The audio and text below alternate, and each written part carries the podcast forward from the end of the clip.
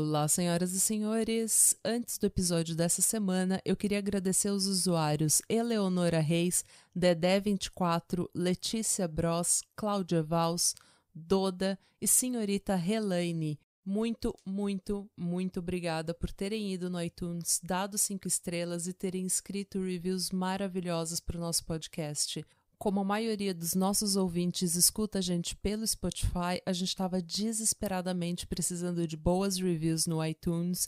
A gente pediu e vocês não falharam, compareceram, foram ao nosso resgate e é por isso que a gente quer dedicar esse episódio especialmente a vocês. Muito obrigada. No episódio dessa semana, nós tivemos um pequeno problema com meu microfone. Vocês vão perceber que ele está diferente dos outros episódios, mas eu espero do fundo do coração que vocês gostem desse episódio, porque foi super divertido gravar e a gente gravou com uma convidada maravilhosa. Então eu espero que vocês curtam, tenham uma boa semana e vamos começar.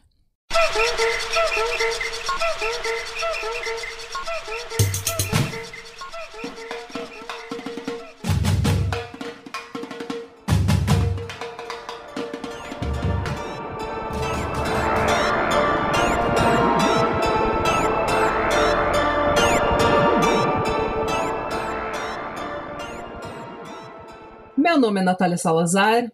Meu nome é Mônica de Lima Knudsen. E eu sou Renata Schmidt. E nós somos o podcast Pátria Amada Criminal. Hoje, mais uma vez, recebendo uma ilustre convidada. A gente está trazendo gente muito, muito boa nesse podcast, gente. Uma pessoa que as três já conversaram e também já se apaixonaram, e a gente espera que vocês se apaixonem por ela também. O nome dela é Lady Brigitte, ela é dominadora profissional de São Paulo, trabalha realizando sessões de BDSM e fetiches e dá consultoria a casais e pessoas solteiras sobre esses temas. Bem-vinda! Olá, pessoal, tudo bem? É, muito obrigada aí pelo convite, estou muito contente de é, poder falar um pouco aí sobre o meu ramo de especialidade, né, que tanta, tão pouca gente conhece, né, então Acho que é importante. Obrigada pelo espaço aí, pelo convite. Obrigada a você por estar aqui com a gente. E a gente trouxe a Lady Brigitte porque o caso que a gente vai falar hoje está relacionado com a comunidade BDSM. Sabendo disso, a gente já foi pesquisar sobre BDSM e a gente viu que tem muita, muita desinformação na internet. Muita gente que acha que sabe o que, que é e usa essas palavras, dominação, submissão, tudo assim, é, parafilia, tudo como se fossem assim, palavras vazias que eles nem entendem e começam a falar. Então a gente quer falar sobre esse caso, mas a gente também quer desmistificar a comunidade, porque a gente tem certeza que no meio dos nossos ouvintes tem tudo um bando de safado que gosta também. Então. Não só, não só no meio dos ouvintes, mas também no, no meio da gente, no nosso grupo, né, Natália? Eu, eu, eu? Imagina! Eu não sei, eu não sei, eu estou sendo. Olha, eu não sei do que vocês estão falando. é, mas então, gente, e hoje quem vai contar a história é a dona Schmidt, dona Renata Schmidt. É que é o caso irlandês, né? Ah. Então, vamos lá. Vamos falar de. Nossa, eu ia falar, vamos falar de dedo no cu e gritaria, mas não. é. Natália do futuro corta. Ai, gente, dois minutos de app já tem alerta cu. alerta cu, já começou. Ah, gente, vamos lá. Vamos começar com as minhas fontes. Minhas fontes são o livro Almost the Perfect Murder, The Killing of Elaine O'Hara. The Extraordinary Garda Investigation and the Trial That Stunned Nation. Juro, é o nome do livro. É o livro mais completo sobre o assunto, tá? É, é, bizarro, gente, porque assim, a Irlanda, ela é muito fechada, assim, eu falo que às vezes é tipo, morar em Dublin é tipo voltar pra Pirassununga, sabe? Então, os detalhes do caso mesmo estão é, nesse livro, foi onde eu achei coisas que eu não achei em outros lugares, mas tudo bem. É, além do livro, teve o The Independent, o The Irish Times, o documentário da CBS que chama The Murder of Elaine O'Hara, Secrets of a Psychopath, só títulos longos sobre esse caso. Uhum. É, o canal do youtuber That Chapter, que é do Mike, que é irlandês também. E os podcasts Bourbon and Bloodshed e o Red Handed. Muito bem. Muito bem, muitas fontes. Muitas Muita fontes. pesquisa. Bom, vamos começar falando da, da nossa amiga Elaine. Uh, a Elaine, ela nasceu no dia de São Patrício, gente. Mais irlandês que isso é impossível. ela nasceu dia 17 de março de 76 e ela era filha mais velha de uma professora primária e um banqueiro. Ou seja, é a pessoa mais basic, assim. Esse é o background dela. E se vocês olham a cara dela, depois eu vou mostrar para vocês, ela tem uma cara bem vanilla, assim. É, isso é importante, guardem essa informação. É, a Elaine, infelizmente, ela é uma pessoa que ela enfrentou bastante sofrimento na vida, assim. Ela sofreu bullying desde muito nova, é, já no ensino fundamental, e ela começou a mostrar os primeiros sinais de que ela teria, assim, algumas doenças mentais e tal, quando a melhor e única amiga dela, na verdade, morreu em um acidente de carro. É, esse, essa morte muito, que ela enfrentou muito cedo, né? Mais o bullying que ela sofria é, fizeram com que ela começasse a ter as primeiras crises de ansiedade e depressão já com 12 anos. E a, além disso, e falam que é uma coisa que infelizmente é normal quando você é muito novo e alguém da sua idade ou de uma idade próxima, que é próxima de você, morre, é uma coisa que isso gera, né? Um sintoma é um sentimento de inadequação. E ela sentia e dizia constantemente que ela achava que ela não merecia estar viva. E esse foi um sentimento que, na verdade, acabou nunca abandonando ela. Meu Deus. A gente vai ver um pouco mais pra frente. É. Além disso tudo, como se não bastasse, ela tinha asma, dislexia e diabetes. Ela era bem zoada na escola, é. gente. Essa, essa, esse é o resumo. Sim, ela, ela, ela sofreu muito é. bullying. Ela pegou todos os, todos os temas que você sofre bullying, ela juntou numa pessoa só. Sim. Nossa. É, a primeira tentativa de suicídio dela aconteceu quando ela tinha 16 anos e ela foi encontrada pela irmã dela com os pulsos cortados no banheiro. Uma coisa que eu acho que é importante a gente reforçar é que os pais dela, se a gente considerar que isso aconteceu nos anos 80, final dos anos 80, começo dos anos 90, os pais dela tinham uma postura bem aberta em relação à doença mental, porque esse é um tema que ainda é bem tabu aqui na Irlanda. Naquela época devia ser ainda mais, né? É, os pais dela decidiram levar ela para fazer acompanhamento psiquiátrico. É, eu imagino que, Que porque a Irlanda também é um país católico e suicídio é um. Como é que Tabu. se chama? Tabu. Um pecado.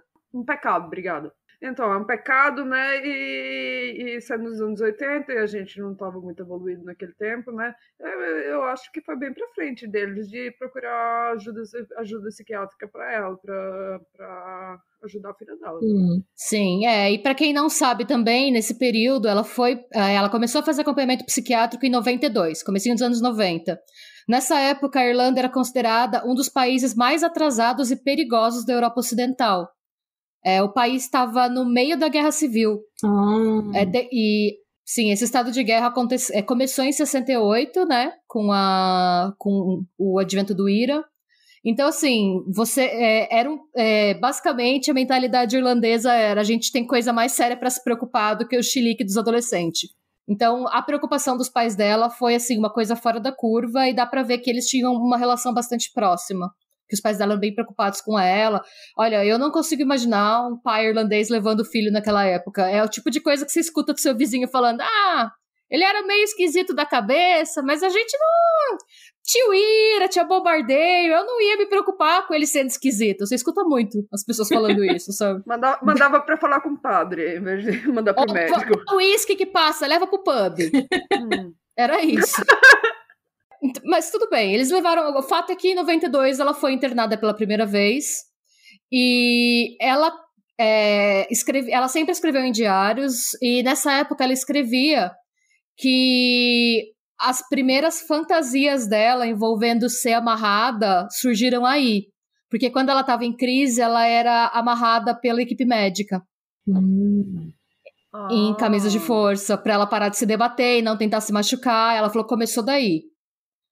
É, e aí, de acordo com o Paul Williams no livro dele, né? O autor daquele livro com nome gigantesco. é, a Elaine passou o resto da adolescência dela praticamente dopada. Porque o que acontece? Naquela época não se sabia muito sobre antidepressivo, não se falava muito sobre transtorno de personalidade, sobre depressão. O que aconteceu é que eles iam tentando os remédios. Não tinha tanto antidepressivo quanto tem hoje, né? Então, assim. ah, Gente, eles usavam tipo lítio, que é outro Sim. tipo de remédio que se usa hoje em dia pra, pra medicar a pessoa. É um- uma coisa totalmente diferente. Hum. Hoje, hoje a gente toma remédio antidepressivo que a gente nem nota que tá tomando. Uhum. Sim. Vamos abre um parênteses, Deus abençoe a sertralina, gente. É, enfim, o que dizem é que foi que ela passou, é, dos 16 até os 24 anos, ela passou praticamente dopada, porque ela ficava indo de um remédio para o outro. E é, o livro diz que era tão intenso, o, o quão sonolenta ela ficava, que ela chegava a dormir na mesa do jantar da família. Nossa. Ela caía, assim, a cabeça batia na mesa. É, segundo o médico dela, porque até os diários do médico foram examinados mais para frente, ela sofria de alguma doença psiquiátrica não identificada. Na época eles não sabiam o que era, e pelo sim, pelo não, eles dopavam ela para ela não tentar se matar. O que aconteceu foi que aos 24 anos, em 2000, ela falou que não aguentava mais ficar dopada e ela se internou voluntariamente, ficando três meses dentro do hospital de novo. Foi a segunda internação dela, mas essa foi voluntária. É, não, a gente não sabe até hoje o que aconteceu esse tempo que ela ficou lá. Mas algo de muito positivo aconteceu, porque ela saiu do hospital determinada a mudar de vida. É, ela decidiu que ela queria ser educadora infantil, e aí ela começou a trabalhar na escola que a mãe dela trabalhava é, como assistente, porque o que acontece? Como elas eram muito próximas, ela tinha ao mesmo tempo uma vida adulta, né, independente, e tinha a presença da mãe dando suporte para ela. E não satisfeita nesse trampo, que era de meio período, ela arranjou um segundo emprego numa banca de jornais, porque ela queria bancar uma faculdade para ela virar uma professora mesmo. Hum. Ela queria ser o que chamam de Montessori Teacher, que é Montessori é um método construtivista super liberal de ensino, que a criança monta o próprio calendário escolar, a criança escolhe o que ela quer aprender e o ritmo que ela quer aprender. Hippie. Sim. Sim, hippie. Ela queria ser uma professora hippie, é isso. E ela estava bem, e estava tudo caminhando bem, e ela conseguiu segurar os dois trampos, e ela conseguia estudar, e ela estava indo bem. Então, tudo deu muito certo na vida dela nesses dois anos, de 2000 até 2002. Ela conseguiu manter os dois trampos, ela conseguiu é, ir super bem na, na escola, né, que ela fazia à noite. Uhum. E, meu, são dois trabalhos mais estudar à noite. Ela era super dedicada. Ninguém pode chamar essa mina de preguiçosa, sabe? Mas o que aconteceu foi que a mãe dela descobriu. Muito trabalho, né, pra ser professora na escola hippie. Hum, sim. Sem. Exige dedicação, né? Não é porque você vai ser uma professora hippie que você não pode. Que você não pode. Que é bagunça, você não deve né? trabalhar. Não é bagunça. Não é balbúrdia. É. tá bom, é tá bom.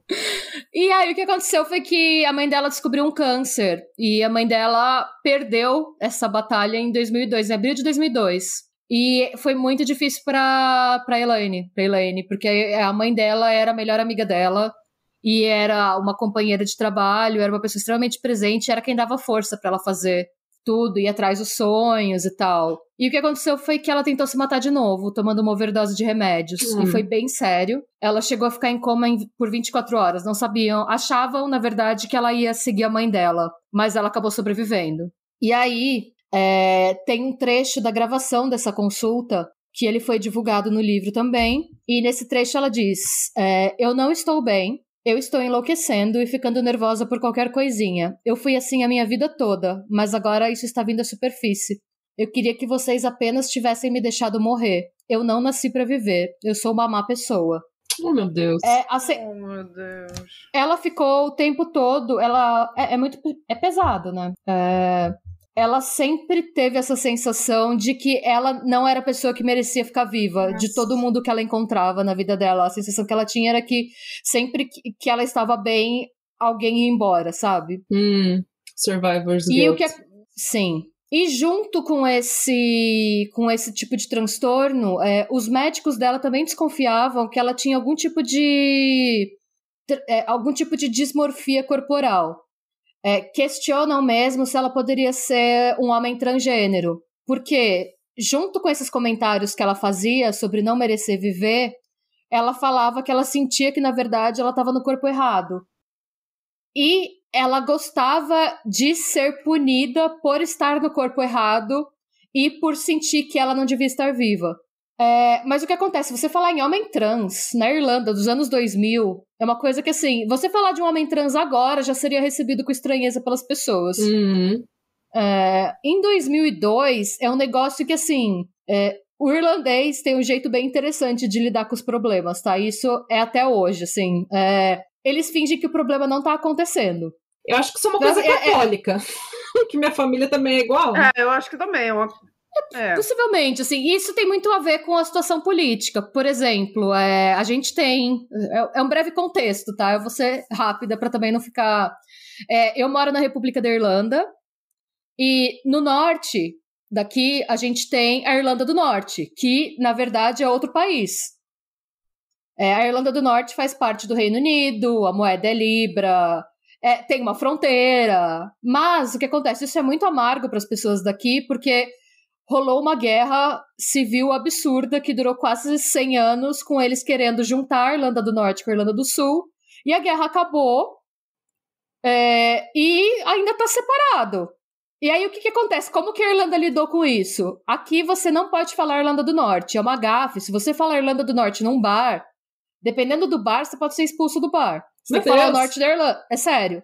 É, você falar Irlanda do Norte é, equivale a você estar do lado da Inglaterra no conflito de separação da Irlanda.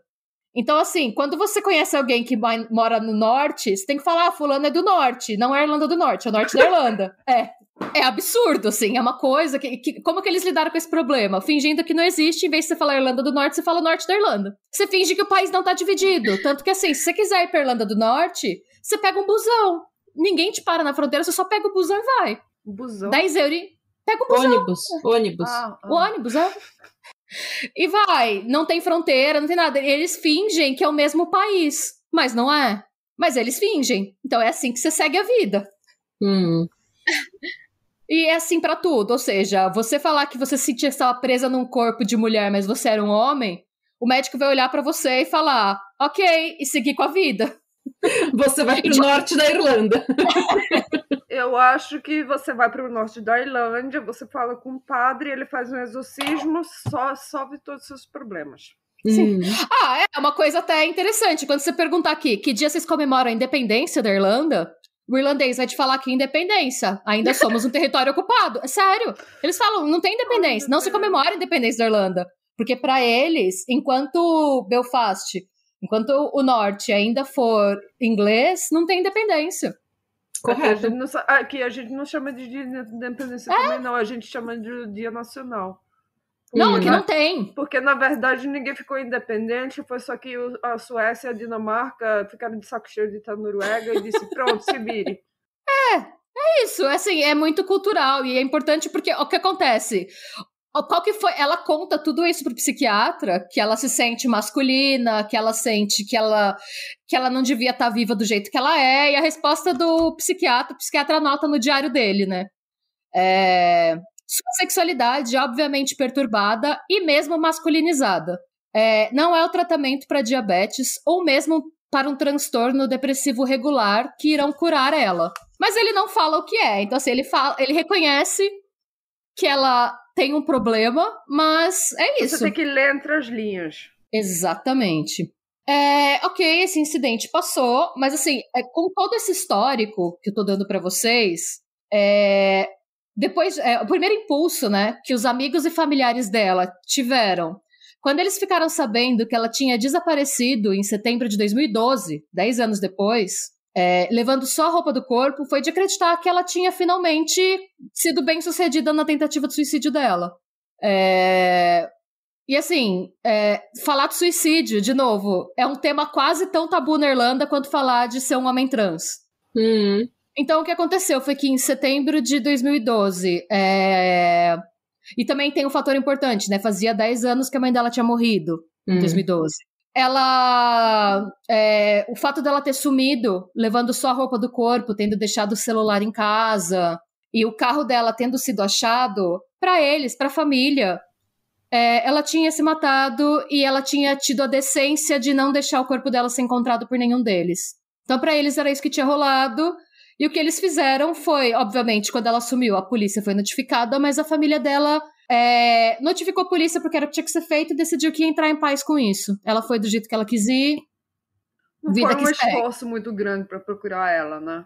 É, não, não foi porque na cabeça deles era isso que tinha acontecido. Veio a ser o quê? A quarta ou quinta vez que ela tinha tentado se matar, que a família ficou sabendo. É. Então, assim, assim a explicação mais lógica, né? Quando você leva em relação ao histórico dela, né? Sim. Mas aí, o que, que aconteceu? O assunto virou tabu, 2012 passou, a, família estava vivendo luto, Mas aí aconteceram, é, um ano depois, né, em setembro de 2013, é, aconteceram três descobertas que trouxeram, assim, uma reviravolta total e completa para o caso. A primeira foi que dois pescadores que estavam no Shangannon Park. Fala, fala é, é um parque aqui. Shangannon Park. É onde, onde Ai, o gente. pote de ouro dos Leprechaun tem, é? Nossa, pior que se vocês verem o nome do parque, não parece Schengen a palavra, mas é assim que fala. Shenanigans, do Shenanigans Park. Shenanigans. Shenanigans. Shenanigans. Ah, tá bom. Aí o que aconteceu? Dois, é, um ano depois, estava lá dois pescadores lá no parque, plenos, sendo pescadores irlandeses. Aí, de repente, eles pescaram, né, na, na rede. Eles pegaram na rede, vamos ver o que, que veio, né? Aí veio uma mordaça, dois pares de algemas, cordas, uma calça de moletom azul com um chaveiro dentro. Tudo solto? Veio tudo da rede. Que pesca é essa? Sim, pois é. é. Tava tudo meio que enroscado dentro Ah. de uma bolsa, na verdade. Eles puxaram, mas tava tudo solto. Quando eles foram ver, porque a primeira coisa que eles viram quando eles soltaram a rede foi as algemas e tal. O que eles viram, provavelmente, foi que eles pegaram a bolsa e o movimento de subir a rede fez tudo cair. Hum, É, E aí, além de tudo isso, né, tinham dois celulares Nokia. Sabe aquele Nokia tijolão azul? O, o melhor telefone celular que já foi inventado no É. mundo, que nunca quebra. Exato. E aí eles acharam tudo isso, né? Essa, esse parque, ele dá para as montanhas de Wicklow, então, e tem um reservatório de água bem fundo lá. É, é um fato interessante, se vocês, ouvintes, se vocês, amigas, são adeptos, assim, se vocês acreditam em alguma religião, alguma coisa espiritual, foi uma coisa muito destina, assim, alguém queria que eles achassem aquela bolsa, porque foi um ano extremamente seco, o que é extremamente incomum aqui. Aqui chove 300 dias por ano. Então, ai, assim, que delícia. Pra ter um período de seca, pro reservatório ficar vazio, a ponto deles terem pegado a bolsa, é uma coisa muito fora do comum, assim. Hum. É, e aí o que aconteceu? O primeiro impulso dos pescadores, eles viram a bolsa, deram a maior risada e acharam que alguém tinha tido uma noite ótima e deixado a bolsa cair. Agora eu fico pensando assim, se essa for a conclusão dos pescadores quando viram essas coisas, eles devem ter uma vida muito boa, muito interessante também, né? Então, é que eles falaram, esse William Fagan, ele ficou com uma má impressão e ele- o depoimento dele foi ouvido em um monte de lugar. Ele saiu no jornal depois. O que ele contou é que eles acham muita coisa quando eles vão pescar, porque eles entram no meio do mato para achar os lugares mais quietos. Então ele falou que eles sempre acham assim umas coisas esquisitas no mato. Mas ele falou que ele ficou com uma impressão muito estranha por conta de estar tudo junto numa bolsa e por ter sido jogado no mar. Que ele falou que o que normalmente acontece é que ele acha as coisas caídas no mato, assim. Umas Uhum. roupas caídas, umas, um chicote, umas algemas, porque às vezes acontece. Mas fica ca- alguém juntar tudo. Quem, nu- quem nunca foi no esbato no meio Aí, mais floresta? um para o qual a gente não foi convidado. É, aí ele falou que o fato de estar tudo junto e de tudo junto ter sido jogado no rio deixou ele com uma má impressão. Então, dessa vez, ele decidiu levar pra polícia. Que é uma coisa que eles nunca faziam. Normalmente eles olhavam, davam risada e a vida seguia, sabe? Hum. É, aí o que aconteceu? Essa bolsa foi pra polícia. Coincidentemente, dois dias depois, uma treinadora de cães que chama Magali Venhe, ela andava diariamente com os cães dela na- nas terras de uma fazenda que era localizada nas montanhas de Dublin. E o que aconteceu foi que um dos cachorros dela, ela sempre, como fazia parte, né? Aqui também tem muito isso. Outro fun fact: a Irlanda hoje é um dos únicos países da Europa em que a caça à raposa ainda é praticada. Então, assim, tem a temporada do ano que você caça raposas e tem esse mercado de gente que treina cachorro para encontrar caça. Então, você pode alugar ou comprar cachorros que vão procurar raposas para você. E ela treinava esses cachorros. Hum. Então, parte do treinamento é os cachorros procurarem coisas e trazerem para ela, coisas que o cheiro de animal. Só que o que aconteceu foi que o cachorro trouxe para ela um fêmur humano. Aí Ela olhou o osso, como toda boa irlandesa, ela olhou o osso e pensou, não deve ser nada, e seguiu a vida dela. sério. Ai, o problema foi que ela foi lá no dia seguinte e o cachorro pegou de novo um outro osso humano, só que veio com a calça junto. E ela pensou, ok, eu preciso fazer alguma coisa. ok, agora eu acho que eu preciso fazer algo a respeito, sabe?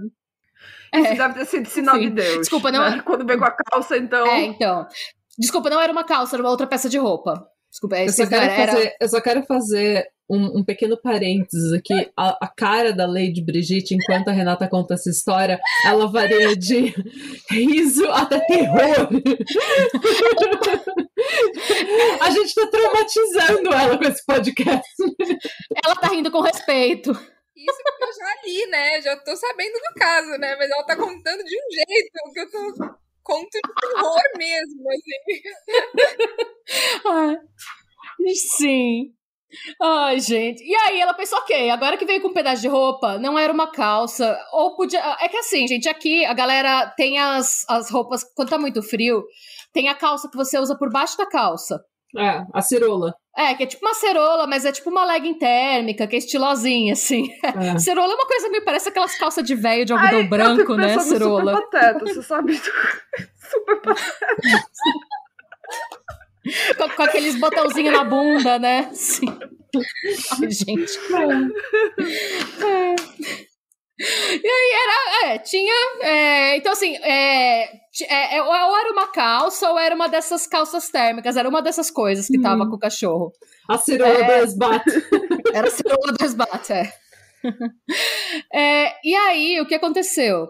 É, por coincidência, porque eram duas localidades diferentes, essa, esses do, essas duas coisas foram achadas com dias de diferença, que é mais um sinal do destino, assim, porque o que aconteceu foi que ela também levou para a polícia e a polícia percebeu que todas as coisas pertenciam à mesma pessoa. Tanto o, o que aconteceu dentro da calça que foi encontrada naquela mochila, tinha, né, um chaveiro que tinha cartõezinho, sabe esses cartão de desconto de mercado? Tipo cartão, que não é cartão de crédito, quando você escaneia código de barras tem descontos, cartão de fidelidade, né? Uhum. É, eles acharam um desse de uma loja que chama Dune, aqui, que tem bastante. É, eles foram no mercado para acessar a base de dados e viram que era o cartão da Elaine O'Hara, que tinha sumido em 2012. Aí, é, o exame dos ossos que a Magali encontrou também revelou que era uma alçada dela. Hum. Ou seja, estava tudo relacionado a ela, jogado em dois lugares diferentes, então não poderia ter sido suicídio. A não ser que ela tivesse, tipo, ido para um lado, jogado uma bolsa cheia de coisas no, no, rio de um lado, depois ido até as montanhas para se matar lá. Não fazia sentido nenhum. Muito trabalho. Uhum. É, então. Aí o que aconteceu? Aí a polícia falou: bom, vamos falar com a família, né? E aí a polícia foi entrevistar a família, o pai dela disse que achava que ela tinha se suicidado, então que por isso eles não não insistiram na busca, que tinha um report dela de desaparecida de um ano atrás. E aí a polícia foi entrevistar a nova esposa do pai, né? O pai já tinha refeito a vida, a Helene, inclusive, era amiga dessa da madrasta, né? E aí, o que, que a madrasta comentou? que a Elaine, ela tava. A, a madrasta. Porque assim, a madrasta tava quieta. Porque ninguém perguntou para ela Típico, o que ela achava, né? sabe? Típico. Você não é família é. de verdade, você é assim, o no, novo membro da família, quer dizer que você não precisa, não precisa entrar nesse rolê. Exatamente. E aí o que, que aconteceu? A madrasta disse: Olha, eu estranhei quando, é, quando falaram que ela provavelmente tinha se matado, porque ela estava bem, ela estava animada, e ela comentou, inclusive, que ela ia ser monitora do Tall Ship Festival. É um festival de barco que acontece uma vez é, a cada dois ou três anos aqui que os cidadãos irlandeses é, eles são voluntários para apresentar a cidade para quem vem de fora. E ela estava animada porque ela falou que ia ser um tratamento de choque contra a ansiedade dela. Hum. E aí essa madrasta disse que ia dar carona para ela é, para o festival. E quando a madrasta foi buscá-la, ela não estava em casa. E foi bem no dia que ela sumiu. E aí o que, que a madrasta disse? A madrasta tinha as chaves da casa dela, elas eram próximas assim, um, um membro da família tinha chaves do outro, né? E aí a madrasta comentou que ela entrou para procurar ela dentro de casa, porque ela ficou com medo de ter acontecido alguma coisa, dela ter tido uma crise de ansiedade, não querer sair. E ela falou que ela estranhou, porque o celular dela, ela tinha um iPhone que estava dentro de casa, mas além disso, é, do lado do iPhone tinha um carregador de Nokia. E ela estranhou, ela pensou, gente, será que tem alguém aqui com ela, né? Será que ela tem um namorado escondido e tal? E aí, no que ela foi abrir o armário dela para fuçar, né? Porque que ela quis fuçar, ela achou uma roupa de látex de corpo inteiro, que tava engordurada já, a roupa. E ela fez essa cara que você fez, Lady Brigitte. Ela olhou e fez tipo, vou... E aí ela pensou, eu não vou me meter. E ela pensou, e aí ela disse pra polícia: imagina que eu ia contar pro pai dela que eu achei uma roupa de látex no guarda-roupa dela, o que, que ele ia pensar? E ela não falou nada, o apartamento que a Elaine tinha era dela, então assim, não, não era alugado, o apartamento ficou do jeito que tava. Não. Eu, eu tive assim, uma experiência dessa quando é, uma amiga minha, ela viajou com o namorado, ela foi para foi para Bali. E ainda quando eles ainda sabem que demora um tempão para chegar de viajar da Noruega até Bali, né? Eu sei que antes de eles ter chegado em Bali, ela uh, teve um incêndio no, no apartamento, no bloco dela e, e ficou incendiou o apartamento dela todinho, né? Aí eu sei que, que ela chegou lá, né? Eu tive que ligar para ela. Olha, teve um incêndio lá no seu apartamento. Mas não se preocupa não, você tá de férias, descansa, relaxa, sabe? Tenta relaxar, porque você não vai poder fazer nada mesmo. Se você fizer alguma coisa, eu vou lá, eu e sua mãe, eu tô falando com sua mãe, a gente vai lá no apartamento e dá um, sabe? Aí eu sei que quando a gente pode, a gente foi lá no apartamento para buscar o bunad, que é um como é que eu vou explicar? Uma roupa típica. É, é roupa tradicional. É uma roupa tradicional nacional norueguesa que eles usam dia nacional em casamento, tudo quanto é coisa. E aí a gente foi lá buscar, só que a gente sabe procurando ver se era mais alguma coisa que a gente ia salvar. Aí eu sei que eu fui e abri, sabe, o, a cômoda de, que fica do lado da, da, da, cama dela. Aí eu abri a primeira gaveta, onde tá assim, as calcinhas, as roupas íntimas, e também os brinquedos de sexo dela. Eu sei que a mãe dela tava bem atrás de mim, deu uma olhada assim, sabe? Oh. Fingiu que não viu e virou de costas, sabe? Aí eu fechei, tá bom. Aí a próxima conversa que eu tive com minha amiga, eu. Ah, só alerta para você, a sua mãe viu a sua, que, sabe, a sua gaveta de de coisas íntimas. Ela. Só gaveta feliz. Imagina se ela faz tipo Sex and the City, põe uma santa no lugar. Eles faziam essa gaveta, põe a Virgem Maria junto em cima. Ah, assim. Graças a Deus, eles são uma família muito liberal, né? Eu acho que minha amiga falou, tipo, assim. É, ela sabe que eu não sou virgem. Gente, é, é muito doido, assim, como o tabu é tão grande que ela a, a madrasta desconfiou, queria só falar isso, ela desconfiou, achou alguma coisa estranha, é, né, de ter um, um outro carregador, viu a roupa de látex, né, que ela não imaginava, né, que é muito relacionada a fetiche, e ela não falou nada. Ela não se pronunciou, porque é um tabu. Ah, como que ela vai falar disso? Que ela era fetichista, né? Uhum. Que quem gosta de látex tem um fetiche no látex. Como é que ela ia falar pro pai, pra família, que era, ela era fetichista? Uhum. Então ela falou: não, não vou falar nada, né? Mesmo diante de circunstâncias aí inesperadas, hum. né? Digamos assim. É bem isso. É, então, foi bizarro. E aí, sim, não, e aí o que aconteceu foi que a polícia perguntou, né? O apartamento era próprio. Ela falou: é, é, o apartamento tá, se vocês quiserem olhar, tá do jeito que ela deixou. O pai dela nunca quis mexer no apartamento, e aí a polícia entrou. E a polícia achou algumas coisas estranhas no apartamento. É, o colchão dela Primeiro, eles acharam traços de sêmen, que quis dizer que ela fez sexo com alguém no, no apartamento, até aí ok. Mas tinham marcas de facada no colchão. O que eles já acharam super estranho, assim, porque. Porque sim, porque é esquisito, gente. Hum. Por isso que eles acharam estranho, é. E aí, aí vem o nosso Nokia nos note, porque assim, a maior prova de que o celular Nokia é o melhor celular do mundo foi que a polícia tentou depois que o celular secou, eles colocaram o celular no carregador e o celular estava funcionando. Claro que estava funcionando. Perfeitamente. Eu, eu, se, se esse telefone fosse um telefone, um smartphone, eu usava o Nokia uhum. hoje. Porque é o melhor telefone do mundo. Um ano Bota... embaixo d'água, secou, tá novo. Sim. Bota, Secou, tá bota, novo. Bota no, no e... arroz pra secar e no dia seguinte tá pronto, funcionando de novo. E aí, é, é assim, a, o celular estar funcionando foi fundamental, porque assim, era 2013, é, a tecnologia de recuperação de dado não era tão sofisticada como é hoje. E era uma tecnologia muito mais cara do que é hoje. Então, assim, se é, naquela época o telefone não tivesse funcionando e a polícia tivesse que pedir é, verba para conseguir recuperar o telefone, talvez o caso não tivesse sido resolvido. Hum. E esse aqui é um caso midiático, como assim, é o nível do caso Nardoni, que esse caso ficou muito conhecido. E vamos saber por que a partir de agora. O que acontece? Eles é, ligaram os celulares e eles começaram a ler as mensagens. O que, que eles descobriram? Primeiro, que os celulares é, foram usados entre 2007 e 2012. Segundo, que cada celular só tinha um número salvo na agenda. E eles começaram a chamar o primeiro telefone do telefone mestre e o segundo telefone do telefone submisso. Porque no telefone submisso só tinha um contato que era master, é, EMSTR, só as, hum. as consoantes de mestre. E no outro era só SLV, hum. que era o submisso ou escravo, que ele chamava de escravo. E aí eles começaram a chamar esses telefones o telefone do mestre e o telefone do submisso, né? E eles perceberam que é, a Elaine, é, pela, pelo tipo de conversa, porque assim, em nenhum momento essas pessoas, as conversas, os nomes são revelados.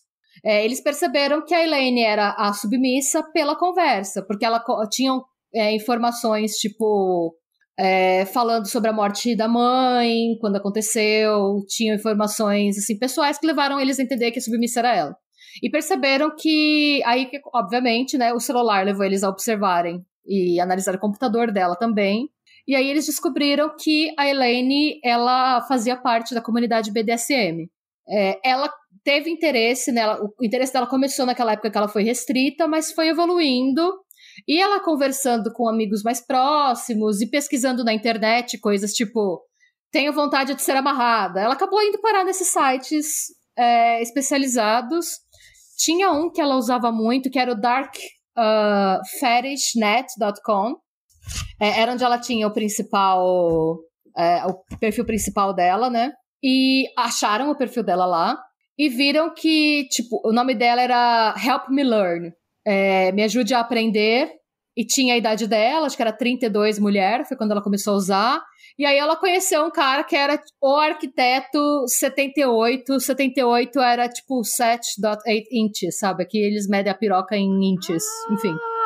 Era o arquiteto... Isso explica muito, é. porque eu vejo esses números assim, eu nunca entendo, porque eu penso assim, nasceu em 78. ah! Aí você faz a conta, a idade não bate. Não, é o tamanho da piroca, amor. Era, ele era tipo o arquiteto pirocudo, sabe? Era o nick dele. Quanto é esse 7.8 inches? Você sabe? Não, fe não fez a conversão. Não tem menor vamos ideia. Ver, vamos ver. Vamos. Vê aí, Natália. Checa. Não, não que, que não, eu não, para mim não importa. Não é o tamanho que é que é importante, sabe? O que como você usa o, o equipamento. Ai, gente, peraí. Hum. Põe inches, não em feet, senão vai parecer que ele tem Foi exatamente isso que aconteceu. eu vi a sua cara. Ela vai. Então, a expectativa, a expectativa da gente saber qual era. esperando pra saber. Ai, nossa, que burra que eu sou, peraí. a tia da internet. 19 centímetros. Sério que eles. Ele... É, Diga. Agora eu tô procurando o. Eu tô procurando. Como é que se chama? Uma régua? eu tenho uma régua aqui. É isso aqui, 19 centímetros. Ah, tá bom, tá bom. É. Ah, ótimo. Maravilhoso. Obrigada. É estranho, né? É. Mas isso não é, isso não é importante. Não é a coisa mais importante, não é Então, mas é estranho porque quando a gente está falando de BDSM, de comunidade BDSM, por exemplo, né? De fetiches, a gente está falando de uma forma é, de sexualidade não genital. Então já é muito estranho que o nick dele fosse ligado ao tamanho do órgão genital dele, né? Isso já dá um, é um primeiro indício aí, né?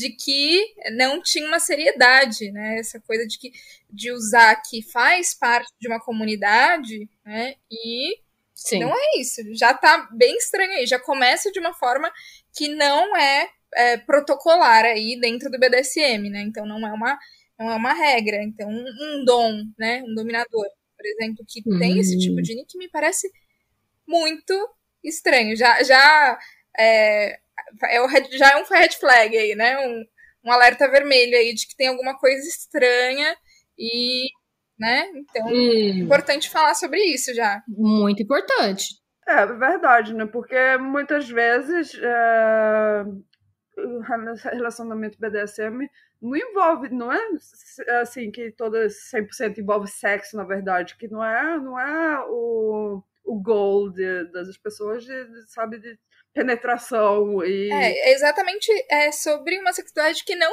é, necessita, né, da, da genitalidade, da penetração. Então, na verdade, dentro da comunidade mesmo, é, essa é uma exceção, na verdade, não é uma regra, né, pelo contrário.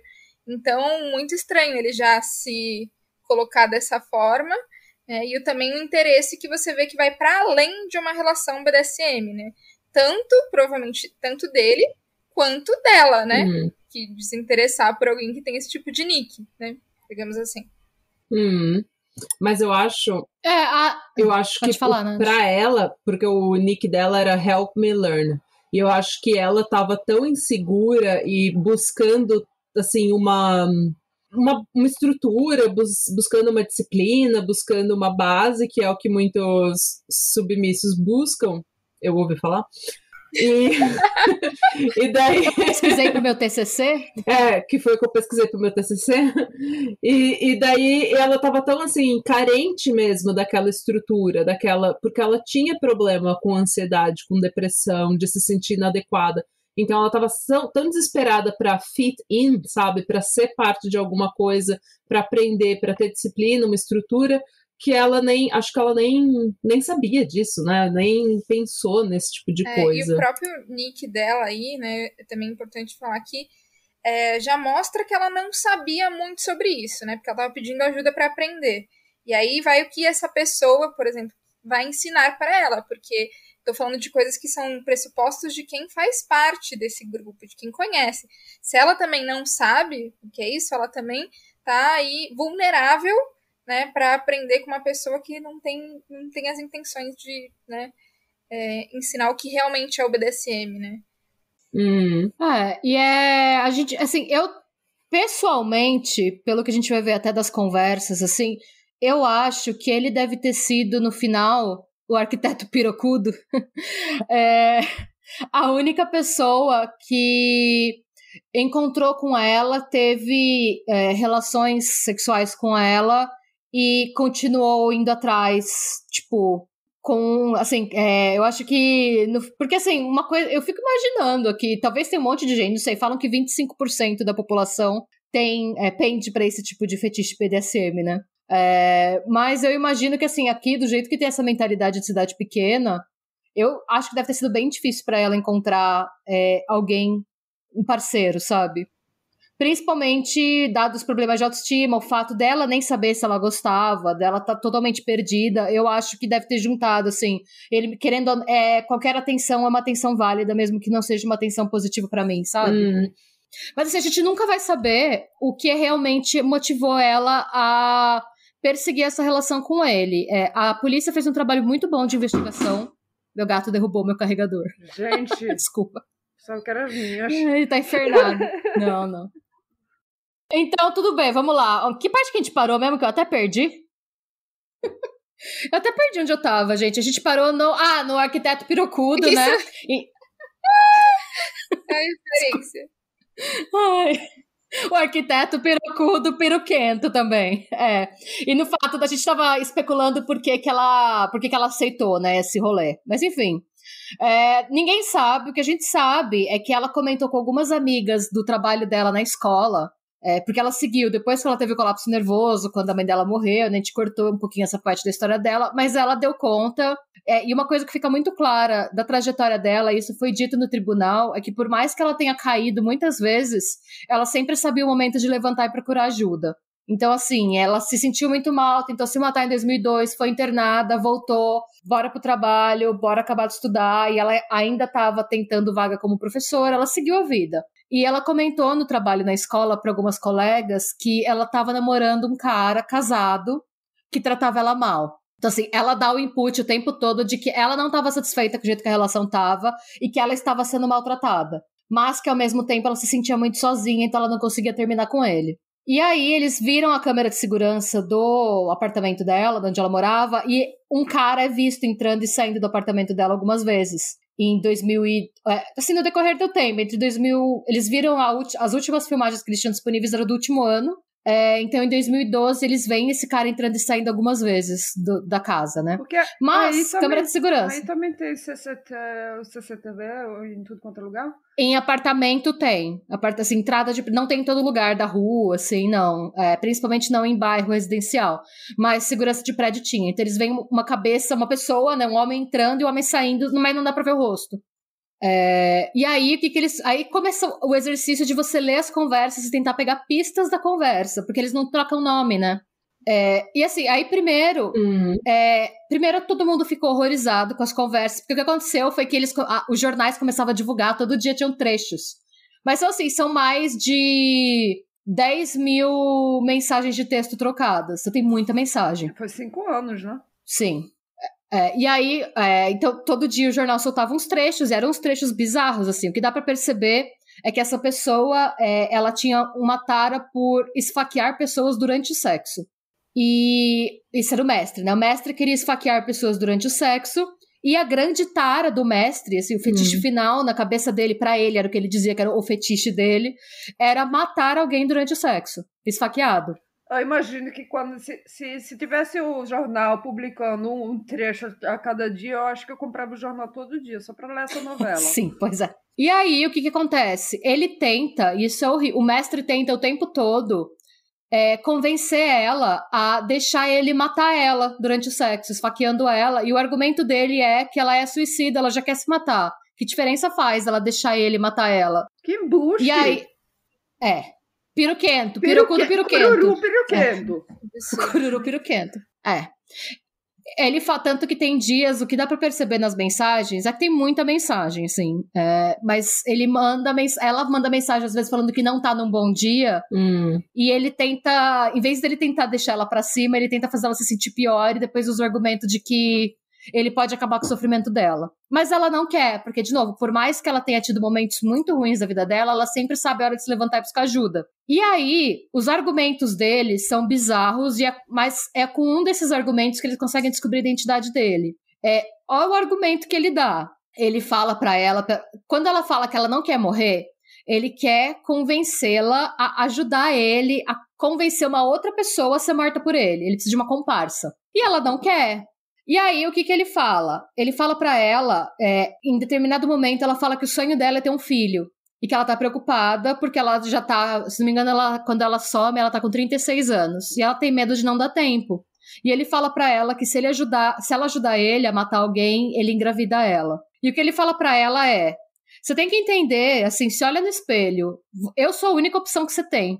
Porque você é zoada, você é feia, você não sabe o que você quer, você é isso, você é aquilo. Ele fala assim com ela. E para ele, ele usa esse argumento que ele é o mestre dela, então ele pode falar com ela como ele quiser. Que ele não tá errado. Se ela topou esse rolê, ela tem que aceitar o jeito que ele fala com ela, porque ela é escrava dele.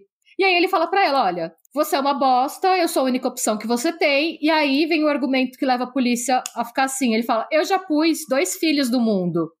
Eu já trouxe duas vidas pro mundo. É, você não acha que eu tenho o direito de tirar uma vida? Porque eu já dei duas. Ele falou: e se eu te der um filho, eu vou ter colocado três vidas no mundo. Você acha que é pedir demais? Pensa. É. Você não tá fazendo nada errado. Eu acho que é pedir demais. Essa, matem essa matemática dele tá. não tá muito boa, não, viu?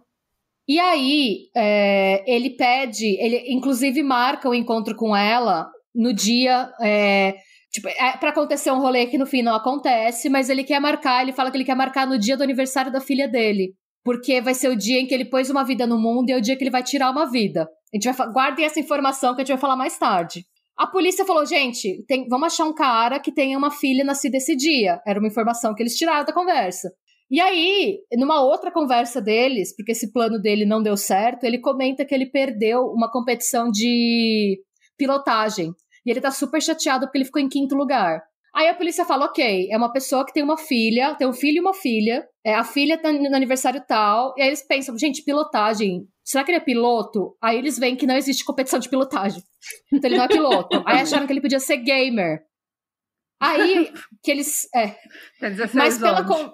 Não sei, não sabemos. A gente não sabe a idade dele no momento, a gente só sabe que ele tem 19 centímetros de pinto. Por enquanto Sim. é a única informação é, que a gente tem, né? É verdade e que ele é arquiteto. Aí, o que, que eles fazem? Eles descobrem que, na verdade, era o modelismo, porque ele não tem, ele não fala de videogame na conversa, nem no chat deles, né, que não tem a foto do cara. Simplesmente o hobby menos sexy da face da Terra. Esse foi o Sim. hobby que ele escolheu para eles. E aí, o que acontece? Quando eles veem aeromodelismo, eles vêm, eles pegam no ano da conversa é, se teve uma competição de aeromodelismo e quem ficou em quinto lugar, porque ele tá putíssimo dele ter pegado o quinto e não o primeiro lugar.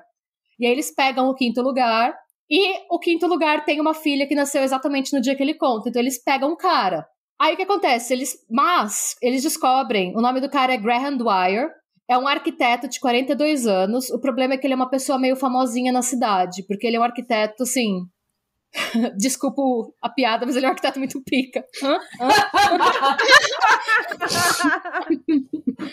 ele é um arquiteto famoso da cidade. Ele foi uma das primeiras pessoas a fazer design visando sustentabilidade, sabe esses design inteligente de empreendimento que deixa mais luz natural entrar para você economizar, é, gastar, economizar energia. Então assim, ele chegou e ele tinha uma vida, assim, ele era na, nas palavras da polícia, ele era a última pessoa que eles iam imaginar que estava envolvido com esse tipo de coisa nas palavras da polícia, tá? Porque para ele já era uma coisa absurda, assim. Ele era casado, ele era pai de dois filhos, e ele e a mulher dele, eles fizeram um projeto juntos aqui na cidade. Ele, os dois são arquitetos, os dois uniram os escritórios para fazer o projeto. E eles foram capa do jornal, assim, os dois maiores arquitetos da Irlanda juntos em projeto. Ele aparecia na TV, e aí a polícia decidiu que, como ele era uma personalidade, tipo, uma pessoa importante da cidade pequena, que eles iam, eles só iam prendê-lo quando eles tivessem certeza absoluta de que era ele, porque ele tinha dinheiro para pegar um advogado que tiraria ele de lá se eles não tivessem uma caralhada de prova para meter esse maluco na cadeia de uma vez. Hum. Porque assim, por mais que ele fosse conhecido, é, a família da Elaine era muito querida na cidade ainda é, né? Na verdade, porque ela tem os irmãos dela estão por aí ainda, o pai dela é vivo ainda. E todo mundo ficou muito chateado com a morte dela, foi uma coisa que ficou, a família estava muito alterada. E a polícia levou, virou pessoal o negócio. Todo mundo que leu as mensagens ficou puto com ele. E também a publicidade, né? O jornal botando trechos de mensagem todo dia no jornal. E eu acho que a publicidade ficou assim. Sim. Botou um peso muito grande na polícia que de resolver esse, esse caso, né? Hum, sim. Foi um negócio absurdo. E aí o que aconteceu? A polícia começou também a fuçar a vida desse cara, assim. Eles foram atrás da, das primeiras namoradas do cara. E aí o que aconteceu? Eles foram fuçar a vida do cara e aí eles descobriram que ele tem uma tara por esfaquear pessoas desde, ele, assim, desde que ele tinha 21 anos, 22 anos. Hum. Eles acharam é, uma ex-namorada dele dos tempos de faculdade e o nome dela foi mantido em sigilo. Ela revelou que eles terminaram depois que, que como é que era? Eles estavam namorando, no começo eles transavam sem nenhum kink, assim, transavam no, normal. Aí um, be um, belo dia ele começou a catar uma faca de cozinha e levar pro quarto. Aí ele deixava na mesa de cabeceira a faca e transava, segundo ela, olhando para a faca. Aí, um belo dia, ela falou que eles estavam transando, ela olha pro lado, ele tá segurando a faca. Eita! É. Aí ela falou que ela terminou com ele depois disso porque ela ficou com medo. Ela falou que fez isso e vazou. Depois disso, uma namorada séria dele, que essa quis falar o nome, ela era mãe do filho dele. Do, ele tinha outro filho de outro casamento. Hum. É, é a Emer McShea. É, ela testemunhou que ele fazia exatamente a mesma coisa com ela. Que ele levava a faca pro quarto primeiro. E que depois é, ele levava. Quando ela via, ele estava segurando a faca, transando ela. Depois, como ela não falou nada, ele transava ela, tipo, com ela, já com a faca na mão. Ele nem se dava o trabalho de pôr ali na mesinha, ele já chegava e ia lá com a faca. E aí ela, ela falou que ela decidiu terminar de vez com ele quando, durante o sexo, ele começou a esfaquear o colchão em volta dela. Lembra do colchão da Elaine que tava cheio de, cheio de marca de faca? Hum. E aí ela falou que depois que, quando ela percebeu que ele estava esfaqueando o colchão, literalmente enquanto eles transavam, ela terminou com ele. É por isso que você tem que falar na mesma hora que você chega no rolê que você não tá gostando e levanta a mão e fala: Não, para, não quero. Sim. É, e aí, bizarramente, é, eles ainda não entrevistaram, né? Nesse momento, eles não chegaram na esposa ainda, eles estão só vendo a vida dele antes de casar. Mas mais pra frente, a esposa dele ia comentar que com ela nunca aconteceu nada assim. O que a gente imagina e a suposição, né, que depois os psicólogos foram fazer do caso e tal, era que ele percebeu que sempre que ele mostrava isso, as pessoas terminavam com ele, então que era uma coisa que ele tinha que guardar para ele. E aí, é, eles foram também imprimir tudo que ele, todo o perfil dele no darkfetishnet.com, também o site que ele acessava, e aí pegaram uma conversa dele com uma norte-americana que chamava Darcy Day. É, a Darcy Day, a polícia trouxe ela depois para depor é, no julgamento. É, ela diz que né, ela morava nos Estados Unidos e que ela estava é, numa fase muito difícil da vida dela. Ela tinha um problema sério de vício em droga. Ela não fala direito o que, que era. Eu acho que era heroína e crack, alguma coisa assim. E para o julgamento, eles trouxeram ela de lá é, por conta do teor do depoimento dela, né? É, uhum. O que, que isso tem a ver com a história Opa, da Elaine? De férias. De férias. Super, foi divertidíssimo para ela, né? Não. É, a Darcy Day, ela contou no depoimento que ela tinha um histórico bem pesado de abuso de substâncias, que foi causado, na verdade, porque ela foi abusada sexualmente por um parente quando ela era muito nova. Então ela não lidou com isso, não, não recebeu o suporte que deveria receber quando ela era criança, e ela falou que isso acabou levando ela a uma dependência muito séria em drogas, e que ela estava numa fase muito autodestrutiva e que por conta disso é, ela começou a entrar nesse site por curiosidade. Ela falou que ela também ela tinha um perfil bem parecido com o da Elaine, no sentido de ela estava numa fase ruim e ela pensou que poderia ser uma coisa que ela viria a gostar ou não. Porque ela falou que ela sentia. É, ela sentia que o abuso que ela sofreu era culpa dela, ela queria ser punida por isso, basicamente. Ela não foi acolhida em casa, foi uma coisa super séria. Infelizmente, ela caiu na rede do arquiteto pirocudo. e o que que acontece? É, eles viram na conversa dos dois que ele ficava do mesmo jeito que ele fazia com a Elaine, ele tentava convencer ela a se matar. Meu Deus. E aí ele perguntou o que, que ela achava de vir pra Irlanda para ele esfaquear ela durante o sexo. Então, o que a polícia concluiu é que ela era a vítima que o, que o Dwyer queria que a Elaine ajudasse ele a matar. E o que aconteceu foi que o plano não deu certo. Primeiro, porque a Elaine em nenhum momento ela concordou com isso. E segundo, porque ela diz, a, a Darcy Day, que ela teve uma tomada de consciência, tipo, gente, ela falou que deu um estalo nela, tipo, eu estou cogitando pegar um avião e ir para outro país para um maluco me esfaquear enquanto transa comigo. Ah. Tipo, o que, que eu tô fazendo da minha vida, sabe? Ela teve essa tomada de consciência, e aí o que, que ela, ela falou que ela fez foi que ela só parou de usar o site seguiu com a vida dela. E até que ela foi procurada pela polícia. Coitada. pra falar sobre isso. É.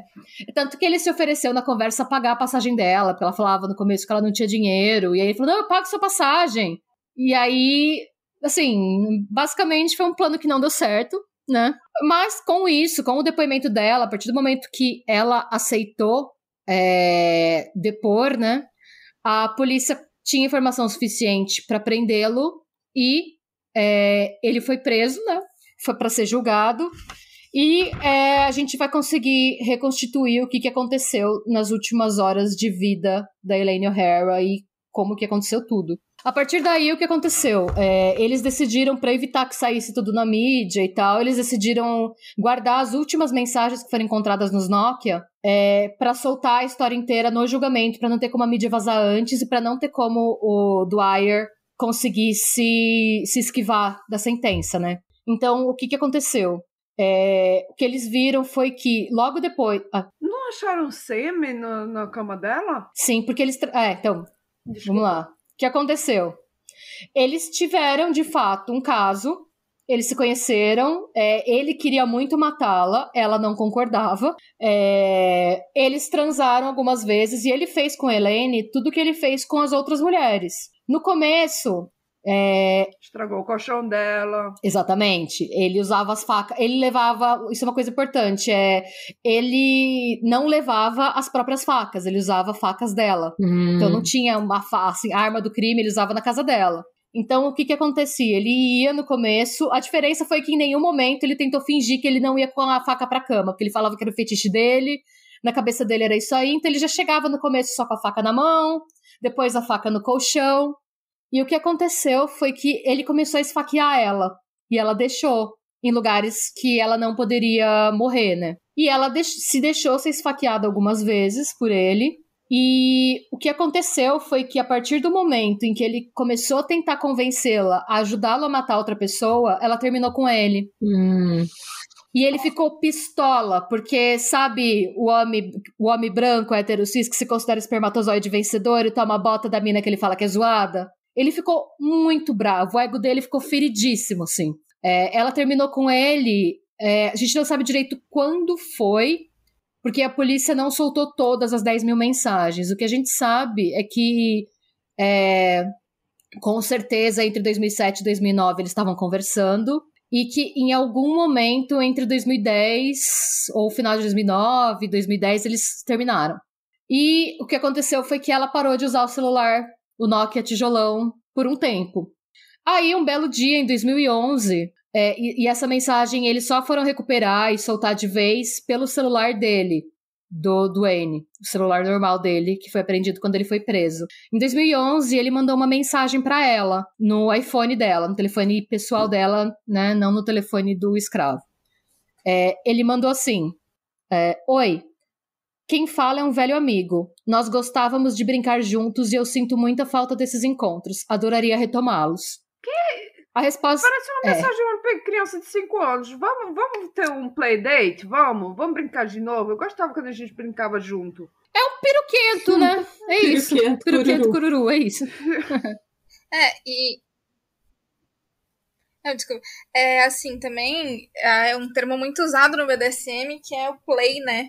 Então ele tá falando de, de play, é jogo, é naquele momento do jogo. Ah. Então ele também provavelmente está usando esse termo, que é um termo que ela deve entender, que é estou com saudades de jogar com você, estou com saudades de hum. fazer sessões com você, né? Digamos assim, se fosse dentro de um contexto BDSM, provavelmente ele pode ter usado nesse contexto e ela, né, porque fala que é um velho amigo que joga com ela então, provavelmente play partner que a gente fala aí, né? Uhum. Você pode ter um play partner com quem você é, joga. Então pode ser que ele também uhum. tenha usado até pra ela lembrar, né? Tipo, tá. Uhum. Entendi. É. Aí, é bom a gente saber, é. porque pra mim eu não tinha ideia. Eu fiquei pensando assim, sabe, criança de 5 anos numa caixa de areia brincando. Mas você botou o contexto certo, então. Hum. Muito bem. Aí a resposta dela foi: Eu não curto mais sangrar durante o sexo. Ponto. A resposta dele: Eu quero enfiar minha faca em carne humana enquanto estou sexualmente excitado. Eu gostaria de esfaquear alguma garota até a morte em algum momento. Ela não respondeu. Aí ele mandou outra mensagem: Sigo querendo esfaquear alguém. Ela não respondeu. Aí ele mandou outra: Stab, stab, né? Que é o barulhinho de esfaquear. Estupro, morte. Ela não respondeu. O que, é que ele tá pensando? Que ele vai, sabe, piorando, piorando e a, agora dessa vez ela vai responder. Com certeza. É, e aí o que aconteceu foi que tipo, ela continuou não dando atenção, aí ele respondeu de novo. Tudo vai valer a pena quando eu te matar. E um sorrisinho, um emoji de sorriso. Ela não respondeu. E aí teve mais uma mensagem dele que foi: Eu sou seu assassino secreto. Minha vontade de esfaquear, estuprar e matar é gigante. Você tem que me ajudar a controlá-la ou satisfazê-la. E aí a resposta dela foi: Eu só quero um relacionamento amoroso e ter um filho. Não quero mais ser esfaqueada. Eu sou uma pessoa e eu tenho dignidade. Ou seja, né? E aí, o que, que ele respondeu? Ela, eu acho, para mim, ela deixou bem claro que ela não quer. A resposta dele foi: Não, quando você está acorrentada, você não tem dignidade. E aí, é, depois disso, ele mandou: Se algo acontecer com você, quem sabe sobre mim? E Aí ele mandou embaixo, porque ela também não respondeu. Você vai ter marcas de facada, você sabe como é. As últimas não sangraram, estas vão sangrar. Eita. É. E aí o que acontece? Aí deu pra ver que depois disso, eles reativaram os telefones do Slave e do Master. É, depois dessa conversa, a gente não tem mais registro deles falando nos iPhones. Mas o que tem é que ele prometeu para ela pelo telefone do mestre que se ela encontrasse com ele mais uma vez no, para ter uma, um encontro que na cabeça dele era BDSM, tá? Um encontro de tipo um encontro em que ela se permitisse ser esfaqueada por ele, é, ele da, ele faria o necessário para ela ter um filho dele. Nem que fosse via uma inseminação, nem que fosse só ele engravidá-la, ele se comprometeu a dar um filho para ela, caso ela topasse vê-lo uma última vez. E ela aceita porque na cabeça dela ela não tem outro jeito de ter um filho e ela tá para fazer 37 anos, ela não sabe quanto tempo ela tem e ela topa encontrar com ele. Vai para Dinamarca, compra o sêmen e faz a inseminação artificial lá por 10 mil coroas.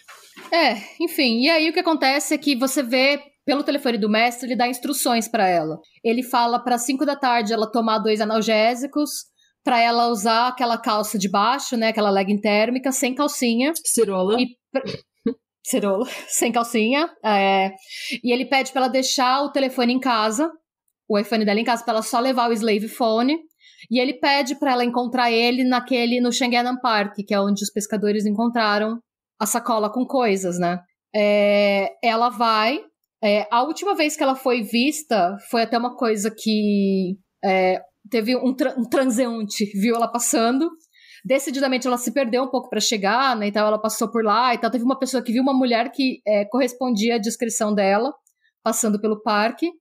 Então eles têm né, as evidências, o depoimento dessa pessoa que a viu indo lá no parque. Era tipo um horário estranho para ter alguém indo no parque. Foi a última vez que ela foi vista com vida. E assim, o que aconteceu de fato, a gente nunca vai saber, tá? O que a gente sabe com certeza é que ela entrou no parque para encontrar com ele e ela nunca mais saiu. É... O, eles fizeram rastreamento de torre de celular e realmente ele levou o telefone dele, o telefone celular dele estava com ele lá, porque, meu, ele é casado, né? Provavelmente ele precisava. Eu acho que ele tinha mais medo de ser pego pela mulher do que de ser pego pela polícia, porque assim, realmente, a polícia diz que o crime seria perfeito se o telefone Nokia tivesse sido destruído com a água. Porque eles, eles saberiam que um crime foi cometido, mas eles nunca saberiam quem foi. É, então ele não tinha medo de ser pego pela polícia, o que dá a entender que ele pesquisou muito antes de cometer o crime. E é, a partir daí, né, ele, ele negou. No, no começo, ele falava que não tinha nada a ver. No começo, ele falava que nunca tinha nem transado com ela e ainda foi meio escroto, assim. Ele falou: Imagina que eu ia ter um caso com essa mulher, olha a minha esposa. A mulher dele hum. é bem hum. bonita, pro embuste que ele é, enfim. Depois, ele admitiu que ele transava com ela, mas ele falava que era só um relacionamento BDSM, que não era crime nenhum ele ter esse, essa preferência. Qual que foi o prego no caixão dele? Ele não sabia que a polícia, no, na observação que a polícia fez do computador dele, a polícia ia poder achar os vídeos que ele deletou. Ele tinha salvos vários vídeos dele transando e esfaqueando mulheres durante o sexo. E uma dessas mulheres era a Elaine, no apartamento dela.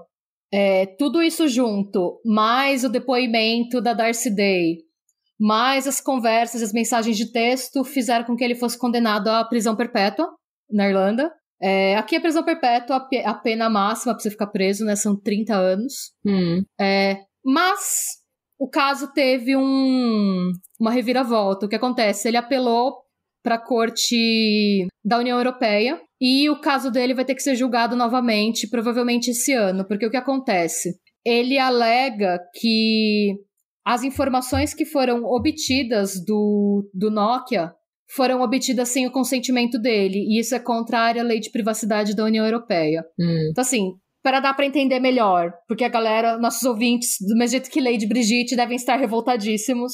É, eu vou dar um exemplo. Então, vamos supor que a Nath está dirigindo um carro. Nossa motorista. A Nath está dirigindo um carro e a polícia para não, a Nath. Não é meu, né? Porque agora eu perdi minha carteira. É, por isso. Por isso que a Nath é o é exemplo. é, Nath. Nath está dirigindo um carro e a polícia para ela, falando que ela passou um farol vermelho. E aí, quando a polícia abre o porta-malas do carro da Nath, tem um, um, corpo lá dentro. A Nath matou alguém. E aí a Nath vai presa. E aí, o que, que a Nath diz? Que a Nath não pode ser presa porque o farol não estava vermelho do, quando ela foi parada. Então, ela foi parada por um motivo é um motivo que não é pertinente pro caso. É isso que eles alegam. Que Ah, então eu quero minha carteira de motorista de volta, então. é, vocês estão. É, Nor... eu não sei, a Noruega se enquadra na legislação da União Europeia? Nós não, não estamos na União Europeia. É. Então, aí o que acontece? O caso vai ser. Vai ter, eles tiveram que reabrir o caso, porque a lei irlandesa é, ela não corresponde à lei da União Europeia no respeito à proteção de dados. Hum. E aí, o que vai acontecer é que ele, ele vai ser condenado de novo, tá? Porque isso foi muito bom da polícia ter feito um trabalho tão, é, tão minucioso, porque graças a Já, o celular não é a única evidência que eles têm. Eles têm os vídeos e os vídeos foram obtidos depois que ele estava preso, então a polícia tinha um mandato para procurar os vídeos no computador dele. Hum. As conversas dele com ela, combinando o rolê pelo iPhone dele, antes, falando antes, antes deles mudarem de telefone, foram obtidas de um jeito legal. É, o que ele alega é que os Nokia. É, que a polícia mexeu nos Nokia sem consentimento dele. Mas ele descartou então, assim, os Nokias. Caso... Os Nokias estavam no mar. Ele queria dar consentimento. O problema é que ele pode. Ele alega que ele perdeu o celular. Hum. Ele, ele não, é, é, como eles não sabem como ela foi morta, eles não podem provar que ele se livrou e não perdeu, entendeu? É uma. Gente, é uma, é, uma, é uma coisa menor. Hum. É uma super technicality. Hum.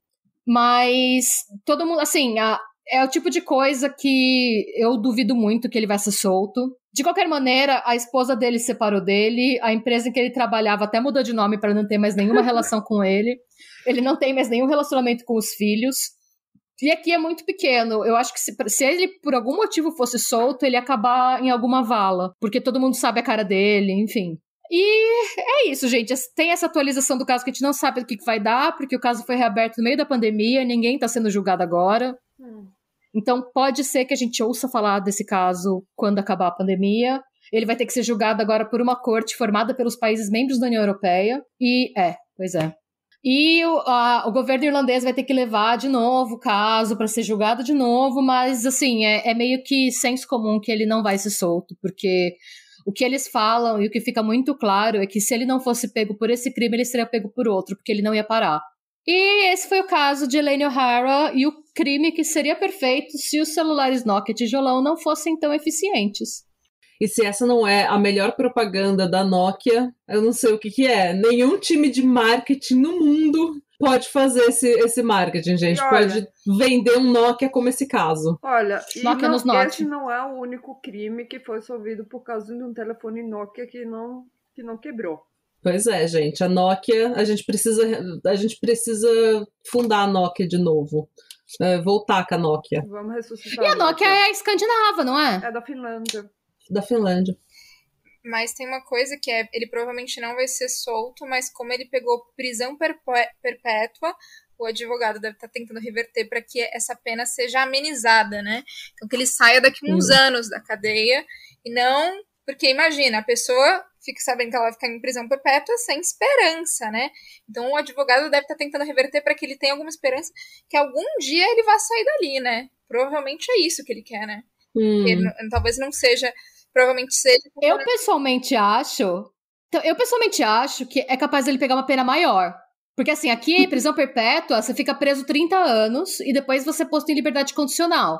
Hum. Então assim, vai ficar sempre, ele vai ser vigiado, mas 30 anos encarcerado. Hum. Pensando na justiça dos outros países da União Europeia, pensa, por exemplo, no caso daquele do, do canibal de Rotemburgo. É Rotemburgo, é?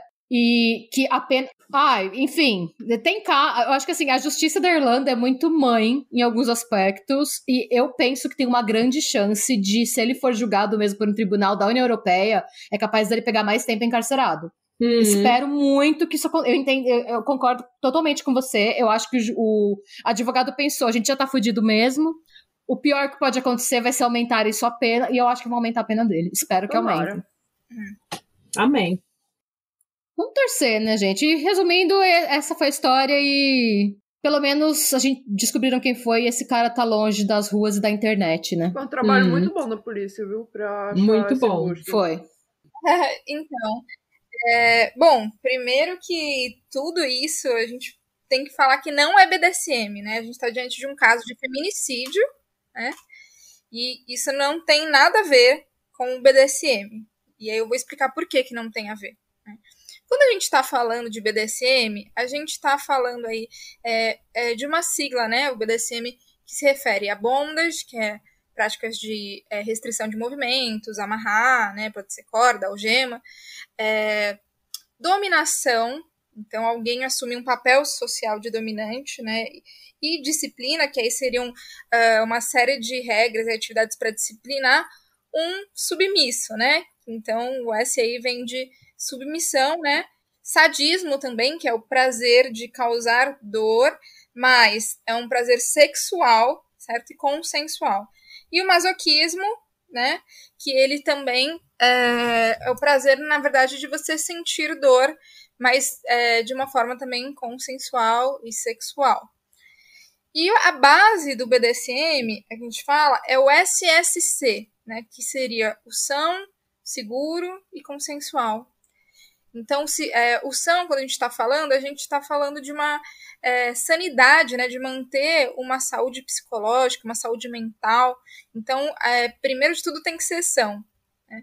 Depois, seguro em práticas seguras fisicamente, ou seja, para minimizar os riscos aí, né, de da pessoa ter problemas de saúde, de se machucar de uma forma, né, que não seja aí é, de uma forma esperada, porque às vezes a gente está falando de um spanking, por exemplo, né, que é, que é bater, e às vezes pode ser que a pessoa chegue a sangrar, mas a gente não quer, obviamente, causar um problema aí, né, de saúde na, na pessoa, de ter algum órgão interno permanente. permanente. Uhum. Então, é, e o consensual, que é ambas as partes estarem de acordo com aquilo que as práticas que vão ser realizadas e serem adultos, né? Então eles estão muito conscientes. E aí, nesse caso, você percebe de cara é, falhas aí é, na parte do são, né? Porque é, é, você vê que ela é uma pessoa que não tem aí tanto, né? Ela já tem um histórico de, de não ter uma sanidade muito boa nesse sentido, né? De, de para estar tão sã ali e uma carência afetiva, né? De ai, na verdade eu quero ter um filho, na verdade eu quero ter um, um relacionamento, né? E aí a gente entra em várias coisas que, que é ser amada, né? E, e tudo isso que não tem nada a ver com o BDSM, né? Nada seguro, né? Porque ser esfaqueado, gente, de onde isso é, é seguro, né? E até na parte de consensualidade você vai ver ela não vai, ela vai negando, olha, eu não uhum. quero isso, eu não quero isso, eu não quero isso. E isso não tem nada a ver com o BDSM. Então, é muito difícil é, falar sobre esse tipo de caso, né? Pra, acho que as pessoas de fora têm uma visão é, muito estigmatizada do BDSM. Porque o, o, BDSM ele nasceu da cultura sadomasoquista, né? Do SM que a gente fala. Hoje é, foi um, é um termo atualizado para BDSM, mas nasceu do SM. E o sadomasoquismo, né, a, a própria origem da palavra do foi criado remete, remete aí aos contos do Marquês de Sade, né? Então, é, e do Masoch. E os dois, né, vêm da literatura, mas eles falam de relações que não são consensuais. Então, se você for olhar, né, a psicologia é, colocou é, como um, um, problema de saúde já desde o começo, né? uma, uma psicopatia. Né? Então, é, e aí depois o Freud vem e junta esse termo do sadomasoquismo é, como complementar e tal. Então já é uma problemática, porque a visão que as pessoas têm, de uma certa forma, e aí a gente está falando de um conceito que vem, é, sabe, de 1880. Então, de muito tempo aí, é, de que é uma doença, né? De que ter fetiches, por exemplo, é, é uma doença, né? E o BDSM, ele engloba os fetiches, né? Então, não necessariamente um fetiche é, é BDSM, mas é, os fetiches estão dentro dessa fantasia. Então, a gente pode falar que é um contexto de fantasia, né? A partir do momento que alguém assume um papel, né? É, de dominador e outro de submisso, mas que englobam os fetiches aí que a gente pode falar de é, parafilia. Então, é, o fato das parafilias, aí, né, que é essa excitação uh, por práticas que não são genitais, né? Então, é uma podolatria, por exemplo, que é o fetiche por pés, é, e outras práticas aí bem comuns, né? O voyeurismo. Tudo isso, é, ele é muito associado, né? Quando você fala parafilia, você pensa em pedofilia, por exemplo, né? Você está falando de algo é, que está colocado tudo numa mesma. Colocaram tudo numa mesma caixa, né? Só que é, isso não tem nada a ver com BDSM, porque não são adultos, não é consensual, enfim. Então, ou necrofilia, esse tipo de lugar em que se coloca tudo numa mesma caixa. E durante muito tempo, né, é, o BDSM foi visto dessa forma. Até hoje, de uma forma de um senso comum, é, você escuta que quem é praticante, que quem vive seus fetiches ou tem fetiches, tem algum problema psicológico, né? Não é possível, né? E, e, e aí a gente pode falar até sobre o quanto na medicina também isso é reforçado, né? Apesar de estar mudando, é, isso é, ele ainda consta no CID, né? E agora vai já, já foi um acordo que no ano de 2022 vai ser mudado, né? Então não vai constar mais como uma doença, né? A gente tem a parafilia, mas existe o, o, o transtorno, né? Que não é, é, que aí é quando a pessoa é, tem um sofrimento com aquilo, né? Então, é um outro lugar. Mas está tudo muito, muito, muito misturado nesse sentido, no imaginário né, das pessoas. Então, é, tudo isso cria um estigma por trás, né? E aí, quando alguém que é uma pessoa sádica, né, que é o caso dele, né, que não é o sadismo sexual, usa disso para cometer um crime, é é, é né, a desculpa aí perfeita para falarem, tá vendo? Né? Tá vendo como é, isso é coisa de doido? E, né? E aí colocarem tudo junto. E não é, né? Não é nada disso. E ela também, pelo que eu é, sei do caso, também apresentava é, características de um masoquismo aí, né? Disso de, ah, eu, eu preciso ser machucada porque eu não sou digna, porque é, e uma, uma certa forma de uma necessidade também, né? Que em algum momento ela vai é, se livrando disso, quando ela né, fala, não, chega, não quero mais. Mas a, você já vê que é uma relação baseada né, é, em pessoas que não tinham né, uma sanidade boa nesse sentido mesmo, que tinham transtornos. Então, é, tudo isso, por isso que isso não é BDSM, né? mas as pessoas é, muitas vezes enxergam isso dessa forma. Ele usa disso para falar que é um dominador, né? Que, e chegar até ela, e ele, na verdade, é só um, um cara abusivo, é, violento, sádico, né? Porque o sádico, que não é o sádico sexual, ele tem o prazer de ver o outro sentir dor, mas não é para o outro sentir prazer, é de uma forma não consensual, geralmente. É o, o prazer ali, né, é, que não tem nada a ver com o prazer do outro, é o prazer para si, um prazer é, egoísta nesse sentido e doente também, né, que é de fazer mal ao outro. E o BDSM são práticas que visam o prazer, né? Então, visam o bem-estar, visam a, a, viver a sua sexualidade numa plenitude, porque cada pessoa tem a sua própria sexualidade, né? Então, é, que não é só genital, sexualidade é muito mais do que isso, né? Então, é, ele usa disso, né? E aí, isso também acontece, é, existem redes aí, é, a gente pode falar hoje em dia do Instagram, que é muito forte, que existem muitos perfis e muitos perfis fakes, e quando a gente fala de perfil, perfil fake, a gente está falando de, desse tipo de nick, né? Que ele usa, né? que ele usa o próprio nome, uhum. que ele... Agora eu sei. Que, então, assim, é, isso é muito comum. E em outras redes, aqui no Brasil a gente tem o Fat Life, que é bem comum, e né, que é mais usado, e, e aí as pessoas podem se relacionar e tem muita gente que vai com uma desculpa dessa, né? Então a pessoa não sabe nada sobre o BDSM, sobre bases uhum. do BDSM, é uma pessoa às vezes controladora, né? E, e, que tem, pode ter esse tipo de comportamento abusivo e acha, né, que o poder é isso, né? O poder é esse lugar de poder fazer o que quer, né? Mas eu falo assim que um, existe um papel, né? O dominador tem muito poder, de fato é ele quem controla a cena, né? Como a gente fala. É, mas com, grande, com poderes, né, vem a responsabilidade, né, grandes poderes e grandes responsabilidades. Então, tudo que é feito, né, tem que ter uma responsabilidade, né, e o submisso tem que estar de acordo e querer aquilo, por isso que a gente fala também de contrato, né, se ouve falar muito de contrato, é, nossa, as pessoas assinam um contrato tal, é, muita gente faz um contrato, porque o BDSM, ele não é romantizado, ele é uma prática sobre sexualidade. Então, ele não é romantizado. Né? Essa coisa do. Esse lugar do Christian Grey, né? Essa coisa que veio para a mídia, não é isso. Hum. Então, tudo é acordado antes. Olha, eu gosto dessa prática, você gosta? Né? Ah, então a gente pode praticar. Olha, eu não gosto, eu não faço, então a gente não vai praticar. Né? Não existe esse livre-arbítrio, assim, né? Do, sabe? Que a pessoa pode fazer tudo o que ela quer com o outro, porque ela, ele é um dominador. Por mais que existam relações que a gente fala aí de 24 por 7, que seriam relações, né, é, 24 horas por dia, 7 dias por semana, e aí o, o, a entrega do poder é grande, né, porque é, a pessoa pode até, dependendo, entregar a vida financeira ali para o outro administrar, né, mas é, existe uma coisa que as pessoas não podem mexer nessa coisa de família, de trabalho, né? E é para que a pessoa se sinta bem. A pessoa que vive 24 por 7, ela gosta daquilo, né? Ela gosta de entregar e ela confia.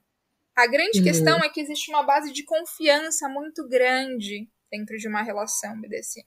E aí, quando ele se coloca como um mestre, quando ele se coloca, né, dessa forma, como um master, a, o, o, a confiança é totalmente entregue. E realmente essa, dá pra ver que essa mulher tem uma confiança nele a ponto de deixar ele esfaquear ela.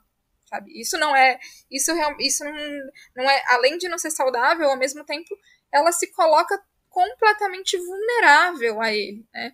E, e aí, essa coisa do Nick que a gente estava falando, Sim. no uhum. próprio Nick ela já se coloca vulnerável, né? Quando ela coloca que é, é tipo, me ensine. Quando você pede para alguém te ensinar, pra, parte do pressuposto que você não sabe, né? E aí, uma pessoa que visa uhum. isso, ai, que é uma vítima, porque ela, ele, ela era uma vítima dele, né? E foi até chegar nesse ponto, né? É, da morte dela e a pessoa já fica interessada. Olha, essa pessoa não sabe. Se ela não sabe, se ela tem uma intenção ruim, né? Então, até uma coisa aí que é importante a gente falar, olha, fiquem atentas, né? Red flag aí que a gente fala que é, né, um, é, essa bandeira vermelha aí, né? Tem um, um alerta vermelho que é, tá aí. É, nesse tipo de nick que é usado que visa é, o sexo já de carga, ah, o cara vai colocar quantos centímetros ele tem, né? Assim, então, se ele coloca esse tipo de coisa, ele tá buscando alguma coisa que já não é BDSM, para começar, né? Porque as relações podem se desenvolver até, né? E chegar nesse nível de pessoalidade, cada um é, tem seus acordos e pode sim chegar, mas você vê que o objetivo dele já não é exatamente, provavelmente, o, o do BDSM, né? De viver uma sexualidade aí para além da genitália, já que ele está reforçando esse. E, e, ela, ao mesmo tempo, também se coloca nesse lugar é, vulnerável para uma pessoa aí, né, olhar e falar: ah, esse aqui não sabe de nada, então eu posso fazer o que eu quero com essa pessoa, eu posso manipulá-la como ele manipula.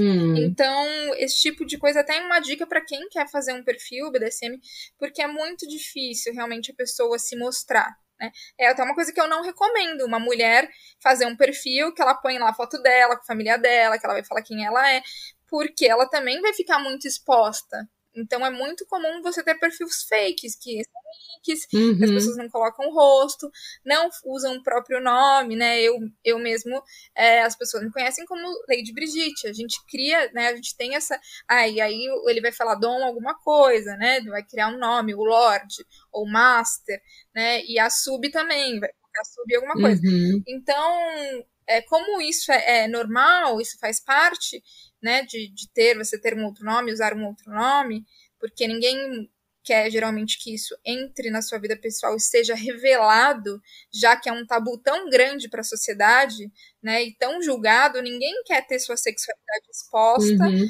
muito mesmo menos nesse nível, porque vai ser associado a uma pessoa louca, uma pessoa doida, uma pessoa que tem problemas, né?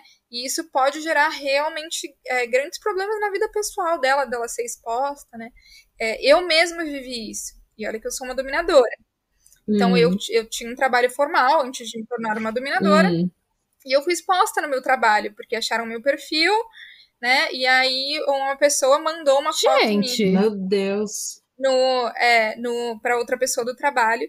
E aí, assim, sabe aquela coisa que a gente fala, né? De essa coisa de, de viralizar, viralizou. Assim, eu tava de folga no outro dia que eu cheguei a empresa inteira uh, sabia, né, da lei de Brigitte. Ai, gente, aí, que ridículo, aí, né? É, não, e ainda foi, olha só que louco. Foi uma pessoa que eu considerava que era um amigo meu que já tinha ido até num bar fetista comigo.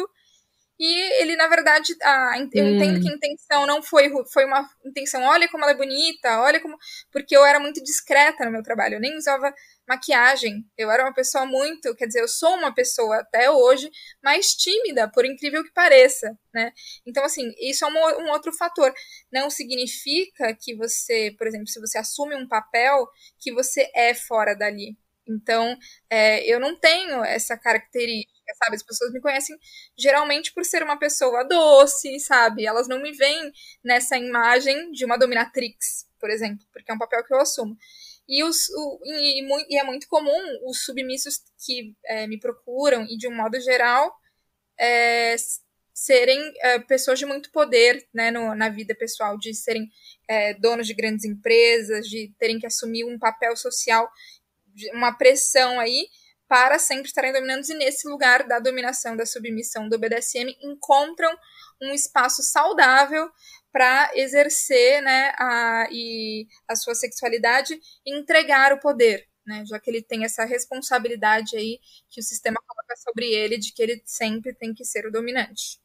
É, porque eu fico pensando, é assim, é, eu estava pensando nisso, na verdade, que a pessoa é, é um tipo de personalidade, eu, eu vi falar, um tipo de personalidade que eles, quando vão nesse. No, no, jogar no BDSM, assim, eles gostam de, de mudar um pouco, de. de, de é, como é que se chama? De fazer um papel né? Uhum. diferente do que eles no, é, no, no dia a dia geralmente é uma pessoa que gosta de ser dominada, é uma pessoa que está, sabe, em uma posição de poder, que sempre domina muitos outros no dia a dia, que é, sabe, é porque eu, eu acho assim, deve ser muito cansativo ter o poder o dia todo e, sabe, se, se relaxar um pouco e, e deixar, deixar o poder para outra pessoa, eu acho que é uma experiência muito, muito boa também, muito saudável também, deixar, sabe... É, e eu, eu só, só queria dizer também que o, nesse negócio que a Mônica falou, tem alguns artigos que eu li também sobre gente com ansiedade ou gente que tem problema com perfeccionismo ou com é, toque, né, transtorno obsessivo compulsivo, porque essas pessoas não conseguem dividir o controle. Então, elas têm tanto controle, elas têm tanta aquela coisa de é, eu tenho que controlar tudo o tempo todo, que quando você confia o suficiente numa pessoa para você dar completamente o controle, assim, abrir mão de qualquer controle e falar, meu, faz o que você quiser. Se vira aí. É. Se vira aí nos seus 30, porque quando isso acontece, a ansiedade dela acaba, porque ela literalmente ela consegue confiar numa pessoa tanto que ela ela consegue simplesmente liberar todo o poder, assim, liberar qualquer. Ela não tá em, ela não tá no controle, ela não tá dominando, ela não tá preocupada como é que ela tá. Será que eu tô bonita? Será que eu tô sexy? Será que eu tô isso? Como é que eu tô agindo? Não, ela simplesmente se entrega. E esse ato de se entregar é algo que é muito difícil para quem tem certas, é, certos transtornos mentais. E tem muita gente que fala que começou no BDSM para tratar esse tipo de coisa e que tem conseguiu ajuda com isso. Só que é claro, no caso da Elaine, ela tinha tudo isso e provavelmente, se ela tivesse um dom de verdade, um dominante de verdade, ela teria até recebido uma ajuda, porque no BDSM, um empodera o outro. Ela, como submissa, empodera o dominador, porque ele precisa dela, para ser dominada e ela precisa dele. Então, os dois são empoderados num relacionamento BDSM e os dois têm a, a confiança, assim, é, enfim, os dois têm aquela confiança em que tudo é prazeroso, tudo na cena é prazeroso, mesmo a dor ou infringir a dor, infringir não, é, como é que é? é infligir, é, é infligir. É, infligir a dor ou você ter a dor, você passar pela dor, isso tudo é prazeroso, porque é, é só um, uma mudança de, de poder, assim. É, e aí também tem uma coisa muito específica do caso dela, que eu acho, é, que é a gente, que é mulher, o lugar da submissão, ele, eles, ele não nos é dado, né? Já quando a gente nasce. Então, a gente não pode deixar de falar de um sistema aí que é, coloca a mulher nesse lugar. E aí, esse lugar da submissão, é, como ela, no caso, foi colocada, é de um lugar aí abusivo em que o homem tem plenos poderes sobre a pessoa dela, né? Então, isso não tem a ver com a sexualidade, isso tem a ver, muitas vezes, com, sabe, aquela coisa que a gente ouve de, ah, eu, como é que eu agrado meu marido? Ah, eu vou colocar um fetiche aí porque vai gostar dele, ele vai gostar mais de mim, eu vou realizar ele. Então, assim, tem muitos lugares da mulher, porque a gente não vê isso no homem, né? a gente vê a mulher geralmente reclamando do homem que Sim, não se importa com o prazer da mulher, por exemplo, né? De, de ela chegar a um orgasmo, algo uhum. do tipo. É, e, mas a gente vê sempre, né, essa coisa do consumo, é, até em sexy shops, tudo. São as mulheres, né? São as mulheres e que estão sempre tentando aí, de alguma forma, satisfazer sexualmente ao homem, né, aos desejos do homem. Então dá para ver que ela vai aceitando, por exemplo, levar uma facada, né, e que não era o objetivo dela Sim. quando conheceu ele, ninguém, sabe? Então assim, e, e ela vai fazendo para agradá-lo, né? Mas isso tem muito a ver com o sistema em que a gente vive, sabe? Com uh, uh, o reflexo do patriarcado, sabe? Isso tem, tem a ver, tá ligado diretamente com esse caso, né? Então, é esse lugar onde ela vai é, ficando, onde ele vai colocando ela e ela vai é, deixando, né? Se deixando é, levar, né? De muita violência, um lugar de muita violência e, e que não tem nada a ver com prazer, né? Quer dizer, pelo menos o prazer sexual é, dela, ele tem um prazer ali totalmente patológico dele. E então, assim, é, é, importante, sabe, pensar sobre isso, porque isso não tem a ver com BDSM. E aí, quem vai procurar ou saber alguma coisa assim, vai achar esse tipo de coisa e vai achar que é um bando de doido. E pode realmente encontrar pessoas que não são bem intencionadas, né?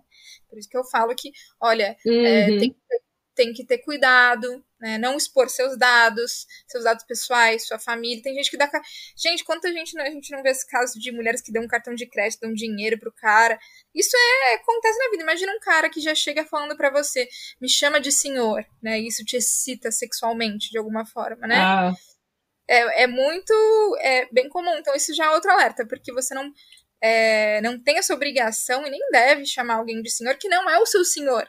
Né? E muito cara já chega assim.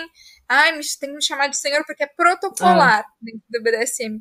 Usar esse tipo de desculpa né, para ser uh, servido e ter seus, seus desejos né, alcançados em cima é, de alguém que não tem conhecimento.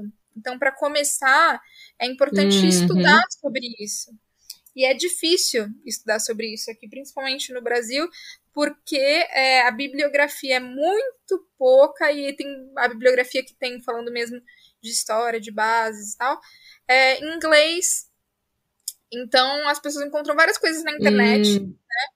E elas não entram em contato muitas vezes de fato com a comunidade BDSM, porque o fato de você praticar fetiches ou ter fetiches não significa que você esteja inserido dentro da comunidade. Né?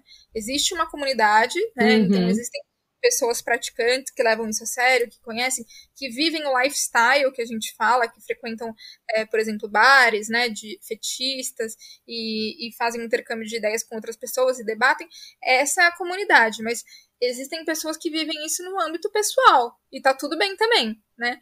Não é porque ela vive isso no âmbito pessoal que ela não é obrigada a participar da, da comunidade, como eu falo, é, ninguém é obrigado a se expor também. Então eu me exponho porque hoje isso é o meu trabalho e eu preciso, eu trabalho com isso, então é, é importante eu me expor. Mas antes disso, não tem necessidade nenhuma de você se expor, né?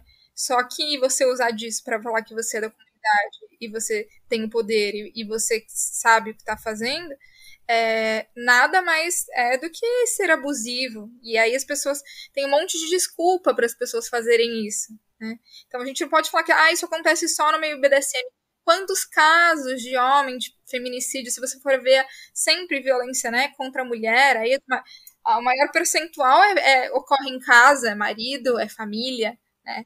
Então, várias desculpas são usadas né, para esse tipo de crime, né, para justificar uma violência contra a mulher, que é o que acontece com ela. Ele se justifica dessa forma, como se ele fosse né, do meio BDSM e tudo mais, e, e pode até ser um, um argumento que ele pode ter usado, até talvez no júri, eu não sei exatamente, mas um tipo de argumento que era consensual e que né, isso não que ele não estava fazendo que era só um fetiche, né? Quando ele fala que isso é só um fetiche, né? É, é uma forma de você amenizar o que, é, que eu tá acho, fazendo. Eu acho só porque você falou isso, de repente ele tem, é, ele até usou essa defesa, é, porque o consensual tem muita gente que confunde o que, que o consensual é. Tem gente que acha que assim, ó, ah, ela foi encontrar ele, ela respondeu um SMS, isso é consentimento. Só que, assim, é, dentro e fora do BDSM, isso não é consentimento. Consentimento é algo que você renova o tempo todo. Você, você não é porque você respondeu uma mensagem ou você aceitou um drink num, num bar ou porque você falou com a pessoa que você tem, você deve alguma coisa a ela. Consenso é renovado o tempo todo. E ela não tinha dado consenso, porque ela se dá quando você. A submissão ela só é verdadeira se ela é extremamente voluntária, absolutamente voluntária. Entendeu? E ela não, te, ela não deu a submissão dela, não era voluntária, porque ele coagiu ela. Nenhum. É... O argumento que ele deu à defesa foi que ela era suicida e que ela se matou na floresta. Então, ou seja, ele coagiu o, a submissão dela, o que isso nunca acontece, nenhum dominador, a, a, a Lady tá aqui, a Lady Brigitte tá aqui, ela pode confirmar, nenhum dominador coage, precisa coagir a submissão de uma, de, um, de uma pessoa, e também, quer dizer, ele, ele usava o, os, o problema mental dela, ele usava não para empoderar ela, ele usava para denegrir ela. Você é doente, você é suicida, você é deprimida. Nenhum dominador faria uma coisa dessa. Até onde eu sei, o, o dominador ele vai tentar te puxar para cima. Ele você precisa de uma pessoa como, como a Lady Brigitte falou, você precisa de uma de uma conversa saudável, você precisa vir de um lugar saudável. E ele não, ele usava a, a doença mental dela para colocá-la mais para baixo, sabe, para chutar quem já estava ali deitado no chão e ele estava lá chutando. Isso não é o sinal de uma, de uma pessoa dominação, isso é o sinal de uma pessoa psicopata, uma pessoa que é, até Opa, desculpa, eu cortei você sem levantar minha mão. Não é porque eu não com a mão levantada, é só É, só para dar contexto no caso, uma coisa que eu devia ter explicado melhor. O problema do corpo dela ter sido encontrado só um ano depois é que, como era apenas uma ossada, não dava para você determinar a causa de morte. Hum. Então, o que acontece? O argumento de defesa dele, ele depois, de, no começo ele nega, né? Como eu falei, ele negou. Imagina que eu ia transar essa mulher, você viu minha esposa. No começo ele negou. Quando comprovaram que ele frequentava a casa dela e que o sêmen era dele e que as facadas no colchão tinham sido feitas por ele, o que ele disse foi: não, beleza, você tem razão, eu transava com ela sim, a gente de fato se encontrou, mas eu fui lá trazer com ela e fui embora. O que ela fez depois, não sei. Hum. Foi esse o argumento que ele deu, tá? E se aproveitou, claro, do fato de que não tinha como comprovar a causa da morte dela. Uhum. Que ela tinha tendência suicida, né? Tinha uma é. tendência suicida, então poderia usar desse argumento. Sim. Né, de que foi ela. Mônica.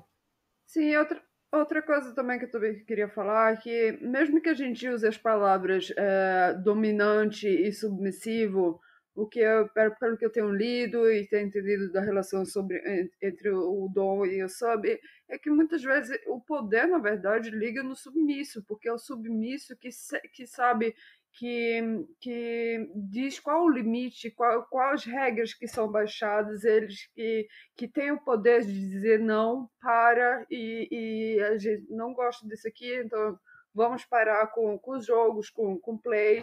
É, e, e, nessa relação entre a Elaine e esse, esse embuste, foi, ele, ele, ela não tinha nenhum poder. Ela, ele, ele disse, sabe, impôs todo o poder sobre ela, dominou totalmente ela. E, e não era uma relação saudável, justa, não era, ela não tinha nenhuma participação de nada, não, não podia botar nenhum limite nem fazer nenhuma regra nesse relacionamento, na verdade. Sim. É, é, bem, é bem complicado, né? Isso que você está falando mesmo, mas é, é, o que eu sempre falo: não existe dominador sem submisso, né? Então, quem entrega o poder, quem dá o poder é o submisso.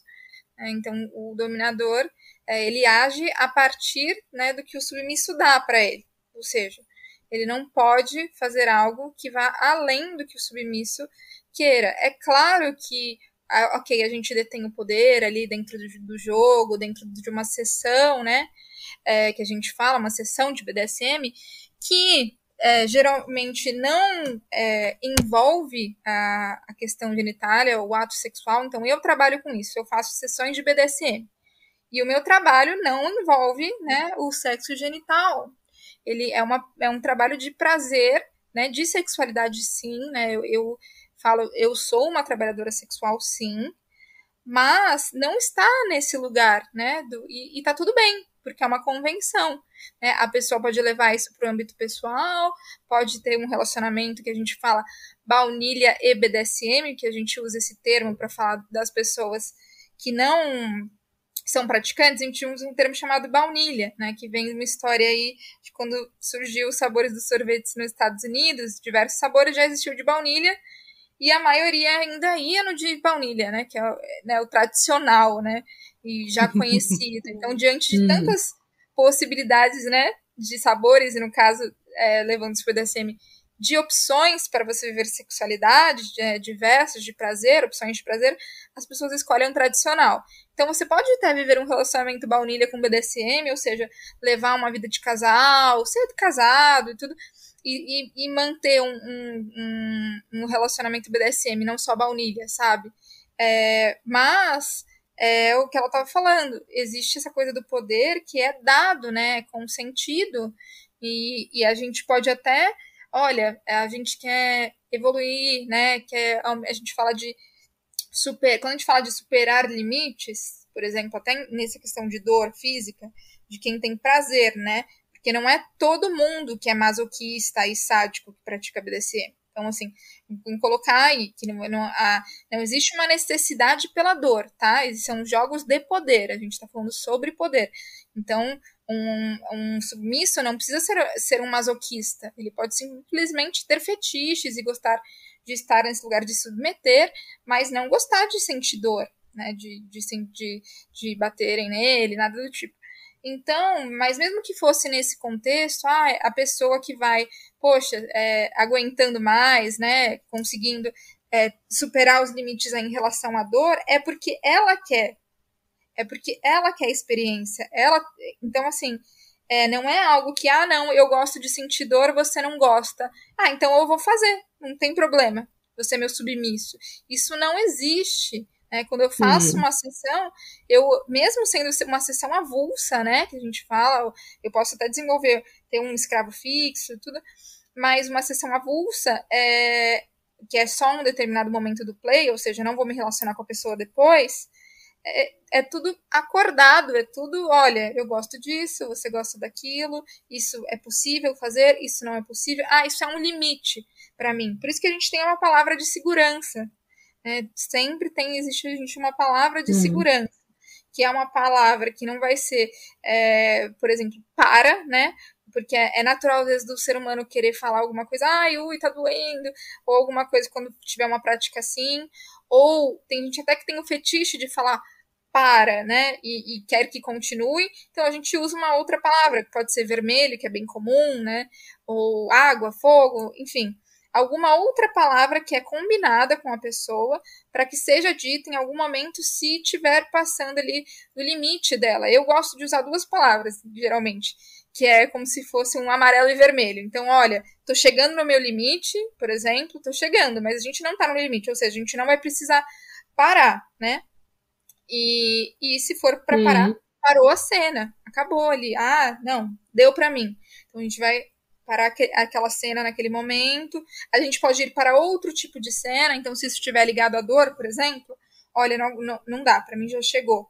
Então, vamos para um outro tipo de cena que não vai envolver a dor, né? Ou é, se a pessoa precisar par parar para tomar uma água, né? Alguma coisa, isso também é sempre colocado de uma forma para que seja saudável, para que seja uma experiência de prazer.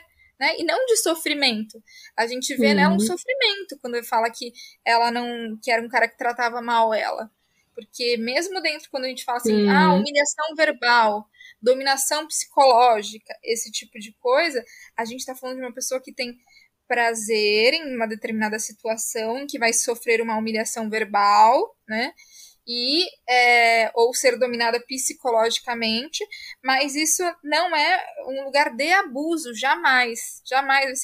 Eu falo que tudo que não é consensual é abuso e tudo que é abuso não é BDSM. Então, é, não tem como, sabe, você ah. linkar dizer que é, que, é, que é isso que acontece. E eu queria te perguntar uma coisa, porque no caso dele, ele, foi escalando, né? Ele falou que ele foi se mostrando aos poucos até chegar numa coisa muito ruim, na, nas, na verdadeira face dele. Ele foi mostrando aos poucos quem ele era. Ele começou colocando a faca no, na mesa de cabeceira, depois começou segurando a faca, depois começou a esfaquear o colchão, e depois ela, até que ele chegou no homicídio, no feminicídio dela. Mas existe algo no BDSM chamado edge play, não é? Que é o é, quando você é, brinca um pouco com facas ou com cera de vela ou com coisas um pouco mais perigosas. Quando que a gente pode saber quando que isso é um fetiche e quando que isso opa, tá ficando meio estranho, ele tá mostrando uma outra face dele. Porque de repente a pessoa fala: "Ah, a gente vai acordar que você pode brincar com a faca, pode passar a faca no meu peito e tal". E daí a pessoa fala: "Ah, isso daí foi acordado, consensual, tudo bem". Mas ao mesmo tempo, se alguém me perguntasse isso, se a pessoa pudesse passar faca em mim ou alguma coisa, eu ia ficar com medo. Tipo, será que ele tá me mostrando o lado BDSM dele ou ele tá me mostrando o lado, a face psicopata dele e tá testando as águas ali? Como que a gente descobre será ele isso? um arquiteto pirocudo ou é. apenas uma pessoa de Como boa? a gente sabe? Mas, Será? mas já for esse o nick, você já liga o alerta, já não nem responde. Então, o, o maior termômetro aí é a questão do prazer. Porque práticas que. Existem práticas que envolvem sangue, é, agulhas, né? Até essa coisa de deixar marcado, de, de marcar, né? Até esse outro caso que apareceu na mídia aí há pouco tempo, que o cara marcou na pele dela uma letra do nome dele, né? E aí é, você fala, meu Deus, que absurdo, né? É um absurdo se a pessoa não, não sente prazer com aquilo. Se ela não quer, se ela não gosta, né? Então, a melhor forma de Uhum. medir é isso, porque não foi assim, olha, eu tenho uma excitação é, com facas, que não são facadas, né? Que também não é isso.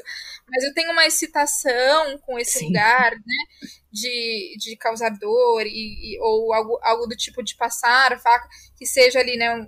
Mas é- existe toda uma prática que é saudável aí por trás, sabe? Primeiro que existe uma técnica quando você vai é, usar esse tipo de prática, então não é, ah, o que nem você tá falando de vela, né? Não é uma vela para você ter uma queimadura, sabe? De segundo grau. Se você pegar uma vela de cozinha, é isso que vai acontecer. Então, assim, é uma vela própria para waxplay, né? A pessoa que vai praticar coisas que envolvam é, sangue. Tem, tem vela própria para Tem, isso? tem, que é uma, é uma- vela que ela é feita Tem. O ponto de fusão dela é, é mais baixo, então o calor que ela provoca é menor, então ela não vai queimar a sua pele. E quanto mais de longe você colocar, mais fria ela vai chegar. E tem intensidades, então assim, é, e quem faz outros tipos de prática que envolvam aí, né, é, sangue ou qualquer coisa do tipo, ela tem que ter um conhecimento também aí dessa parte até de saúde mesmo, de enfermagem, coisa do tipo. É, né, então você vai fazer uma prática com uma corda, você tem que ter uma tesoura ali para qualquer coisa que acontecer, se a pessoa se sentir mal alguma coisa, tipo, você não, né? Então assim, você tem que ter sempre, né, tem lugares específicos no corpo que você pode bater, que você não pode bater por causa da questão dos órgãos internos, né, da sensibilidade. Então tem todo um conhecimento que a pessoa que vai praticar, ela tem que saber. né? Não existe isso de testar o outro, ah, vou testar em você. Não. No, é, nessa série que tava Uhum. passando aí do Amizade Dolorida, é, no Bonding, aí que é- teve a segunda temporada, aconteceu uma coisa bacana que é, primeira temporada, eles colocaram um monte de coisa que não tem a ver com BDSM, que não é consensual, e aí acho que é, a comunidade aí, muita gente caiu matando. E no segundo, eles colocaram aí, né, ela vai para uma escola de, de dominatrix, e tem uma cena que eu acho muito boa, que é uma. é, ela passa até meio desapercebida para quem não é do meio, que é uma menina testando, é, dando, né, é, que a gente fala com flogger, né, que é aquele é, que as pessoas geralmente conhecem como chicote, mas, né, que tem várias tiras, assim, que é usado para spanking, e ela tá, ela tá fazendo isso mirando no travesseiro, né, então ela tá a- é, praticando a mira dela, né, no travesseiro, né, e isso é, é correto, isso acontece, e quem é praticante mesmo vai para esse tipo de lugar do estudo, né, vai, vai praticar, Hum. vai entender, mas antes disso, né, vai querer saber o que está fazendo. Ela é dominadora, ela tem poder, mas ela tem a responsabilidade de cuidar do corpo do outro. E aí cuidar do corpo não é físico, é também psicológico, é, sabe? Então se a pessoa não tá legal, já aconteceu de pessoa vir me procurar, chegar na sessão, começar a falar que tem problema com, né, com a esposa e começar a chorar da vida, e eu, a pessoa eu falo, olha, não dá para fazer sessão. Você não tá bem. Não tem como fazer sessão com você. É impossível. É a minha cara sabe? fazer isso. É, mas, mas tem que tem que ser assim tá, mesmo. Tá no escritor errado, vá pro, vá pro terapeuta. É, e, e, aí, por exemplo, eu faço geralmente uma ah. avaliação, né? Da pessoa. Então eu vou antes, isso é muito importante. Vou, eu conheço a pessoa pessoalmente, tomo um café, ou né, vou a um local público, e aí eu vou conhecer um pouco mais daquela pessoa, o que, que ela tá buscando, por que, que ela tá buscando, o que, que ela quer com isso né? Porque aí você começa a entender um pouco mais da pessoa. E aí, se ela não estiver bem, eu, eu ali já descarto naquele momento, já falo, olha, acho que esse não é o momento para você viver esse tipo de experiência, porque é uma experiência intensa, de troca, né? Então, é, tudo isso faz parte, sabe, dessa avaliação do dominador também, né, de olha, eu tenho a responsabilidade e, claro, o submisso é, tem uma, uma responsabilidade também, né, de falar também, né, até para o dominador o que, que ele quer, o que, que ele não quer, o que, que ele é, né, é, quer fazer naquela cena, é, mas o, o poder é, maior geralmente é dado ao dominador no sentido de que ele que está cuidando. Se você está ali totalmente exposto, você imagina só, a pessoa está é, algemada, a gente tem o X que a gente fala, né? E aí ela tá presa, completamente presa, braços, pernas, tudo. E aí você começa um spanking, você não sabe fazer um spanking, você machuca a pessoa. E aí, de quem é a responsabilidade nesse sentido, né? O dominador que não sabe, não sabe o que tá fazendo. Se ele não sabe o que tá fazendo, responsabilidade nesse sentido por machucar o outro é dele. E até essa coisa de amarrar é, é importante, né? Um conselho aí que eu daria para mulheres é, que querem viver isso, né? Antes mesmo é, de ter uma sessão, até numa primeira sessão que você queira fazer com a pessoa, é, não se deixe amarrar na primeira sessão. Né? Senão a gente não está falando de um profissional, ah, por exemplo, eu sou uma profissional. Mas imagina só, você se deixa amarrar inteira, a pessoa leva a sua carteira, leva. Isso que eu tô falando que nem, nem de lugar é sexual, né? Pode ser de roubo, mas também pode ser de abuso sexual. Então, assim, é esse tipo uhum. tipo de coisa é confiança. E a confiança, ela se constrói, né? E aí, quem não pode buscar, é, ou quem não pode ter um relacionamento, muitas vezes pode é, buscar uma pessoa profissional, que é o meu caso, né? Eu tenho uma pergunta sobre isso, foi bom até. É, imagine se você for um tipo de pessoa que quer, que, que tem um desejo de, de ter uma experiência de ser amarrado, por exemplo, uma vez. Mas talvez você faz um podcast de true crime e fica assim, meu, e se alguém me matar quando eu estiver amarrado? E agora? Como é, que, como é que a pessoa vai entrar, então, nessa, nessa vida de BDSM de um jeito seguro? Como é que a pessoa acha uma pessoa que pode te amarrar? E como é que você entra assim nesse rolê? Então, olha, eu tem várias formas, né, de você entrar. Eu diria que é muito comum as pessoas entrarem pela internet, né? Porque aqui em São Paulo a gente tem o privilégio de ter bares fetistas, por exemplo, de ter lugares onde a comunidade BDSM se encontra.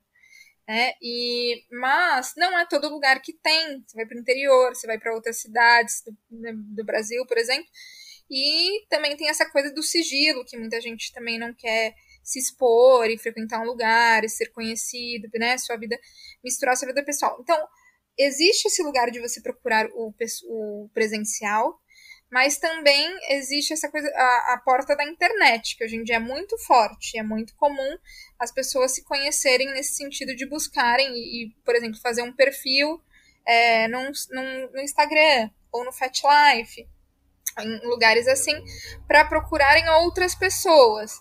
Mas é isso que eu falo, você tem que tomar cuidados, né? Ver como, como é que a pessoa tá te tratando. Se ela já tá te tratando de uma forma, querendo impor algo que você não quer, foge, né? Que me chama de senhor, ou você vai fazer tudo que eu quiser, né? Então, esse uhum. tipo de lugar onde a uhum. pessoa quer impor o poder, já é um lugar que você tem que fugir que é muito importante que a pessoa busque estudar sobre isso, sabe? Porque eu tô falando de uma, uma coisa que não é como muita gente acha que é, ah, o meu trabalho é um, é um serviço aí que, por exemplo, ah, outras profissionais do sexo que não tem nada a ver com isso fazem, compram um chicotinho no, no sexy shop e não é. Ele, ele tem todo um conceito. é, ele tem todo um conceito por trás, tem uma base, então a pessoa também. É, primeiro lugar, eu diria que é estudar sobre isso, porque se você não sabe, você fica vulnerável ao que os outros vão querer te falar, o que é isso, e a submeter a coisas que você não quer. Então você precisa entender, você precisa estudar é, para poder é, começar a viver isso, sabe? E aí outras medidas também de, de segurança, de não passar seus dados, né? De conhecer a pessoa pessoalmente antes de marcar qualquer coisa, marcar uma sessão num, num motel, num, ou não ir na casa da pessoa, né? Não aceitar carona. Então, assim, são, são medidas uhum. de segurança que a gente precisa ter, né? Principalmente como mulher aí, de estar mais vulnerável. É, e aí as pessoas realmente podem se aproveitar. Como um cara no Tinder também poderia se aproveitar. Ah, marcar um encontro. Quer... Então, assim, uhum. você, a gente também, querendo ou não, infelizmente, a gente precisa, né, é, ter é, esses cuidados aí, porque a, a confiança, ela não é um, um pressuposto, mas aí não é de qualquer relação, né? Ela é algo construído. Ai, ô Nath, é, eu cheguei a você falar, você passou por uma coisa assim no, no Instagram, né? É, não, então, e um dos motivos pelo que eu pelo que a gente queria ter você aqui é por isso mesmo, porque existe essa romantificação, romantização, essa romantização do BDSM que não é real. São 500 tons de cinza, aquele outro filme 365 dias, que é sim, é síndrome de Estocolmo aquilo, não tem, é um abuso. E eu fico pensando, porque essa ficou o BDSM foi trazido assim para o mainstream, só que sem a, a, responsabilidade, a regra, a ética, foi trazido só, ah, hoje em dia todo mundo gosta de apanhar, todo mundo gosta de comer o cu, todo mundo gosta de, entendeu? E ficou uma vulgarização assim que para todas as meninas, eu fico pensando, eu tenho uma irmã de 16 anos. Então eu fico pensando, gente, essa menina de 16 anos que, tá, que tem acesso total à pornografia, que tem esses filmes e a mídia toda achando é, que o fetiche, essa glamorização do fetiche, sem a responsabilidade, sem a ética por trás, é, ela pode cair vítima de, um, de uma pessoa que não. De um predador. Que tá só ali. De um predador que tá buscando a vulnerabilidade dela para se aproveitar. E teve até comigo, teve um, eu estava num perfil de BDSM, esses já assim, um perfil bem é, comum, assim, mais de fotos e tudo mais, não, não tinha no Instagram, não tinha nada assim de, de encontro, era só fotos bonitas em preto e branco. E eu gostei de algumas fotos, e daí um cara respondeu, é, um cara me mandou uma, um DM, né, uma mensagem privada, e mandou assim: é, é, hello, tipo, oi. E eu tava ocupada, não respondi. E dele me mandou uma hora depois que eu não respondi, ele me mandou em, em todas assim, em todas as letras grandes, sabe? Caps lock, assim. É, eu tô falando com você. E daí, tipo, eu falei, gente, o que. Qual que, é, qual que é a expectativa de um homem desse? Ele tá achando que eu sou o quê? Que eu vou assim, ele vai falar hello e eu vou falar assim, senhor, sou sua submissa, sou sua uhum. escrava, tá aqui as fotos do meu peito. O que, que ele tá é. esperando? Só que eu sou uma é. mulher de 34 anos e que já tomei uns tapas na cara na vida, então eu já tenho essa esperteza. Mas se é uma menina de 16, 17 anos que está conhecendo a sexualidade dela, uma pessoa de 20 anos que está ainda explorando, não sabe disso. Ou até eu acho então... que às então vezes não é nenhuma questão de idade, assim. Desculpa, eu cortei todo mundo também. Precisa... Gente, vou lembrar de usar a mãozinha. eu fico pensando, assim, é, eu lembrei de uma estatística que eu vi que quem mais está é, se contaminando com doenças sexualmente transmissíveis e quem mais está caindo em golpe de internet são mulheres divorciadas que nunca tiveram uma experiência, que acabaram de é, estão de se abrirem para as primeiras experiências fora do casamento e estão tomando na cara, né? Hum. Então, assim, é. Solteira depois de oito anos. Não, é, não, eu lembro que é, eu só lembrei disso. A última vez que eu era solteira não tinha nem Tinder. Quer dizer que eu tô perdida. A Mônica tá perdida na balada. no meio da pandemia é. também. Ela tá, ela tá igual aquele cachorrinho que foi pego na balada, sabe? sendo levado pelo segurança. Ah, tá hum. bom. Não, é que é isso, que às vezes é, eu acho que tem muito, tem muito embuste que se aproveita de. É que eu não sei como eles sentem quando a pessoa tá numa situação vulnerável e eles se aproveitam, né? Seja sexualmente, uhum. financeiramente, emocionalmente. Mas isso, isso é uma coisa que, que não só de, de predadores sexuais, mas todo tipo de vítima, os que, é, quem, quem eles eles sabem, eles têm tipo de um radar que eles vê, tipo, pedófilos, eles vê, eles não pegam um, qualquer criança, eles pegam as crianças que eles estão vendo que, que não que não estão sendo prestado atenção, que não têm tido carinho, que não sabe que vem de, de uma situação, situação difícil. Quer dizer que eles vão procurando até achar, sabe? Ah, essa daqui, essa, essa pessoa aqui está mais exposta para ser uma vítima de, das minhas ofensas. E ela não vai falar, e... ela não vai abrir a boca. Hum. É, eles procuram Sim. isso também. E é, é aquela coisa também, né? A gente não pode esquecer aí desse lugar machista em que o homem acha que tem o poder do corpo da mulher, que ele dá a supremacia dele, né? Então, uhum. que ele acha que ele pode fazer o que ele quer.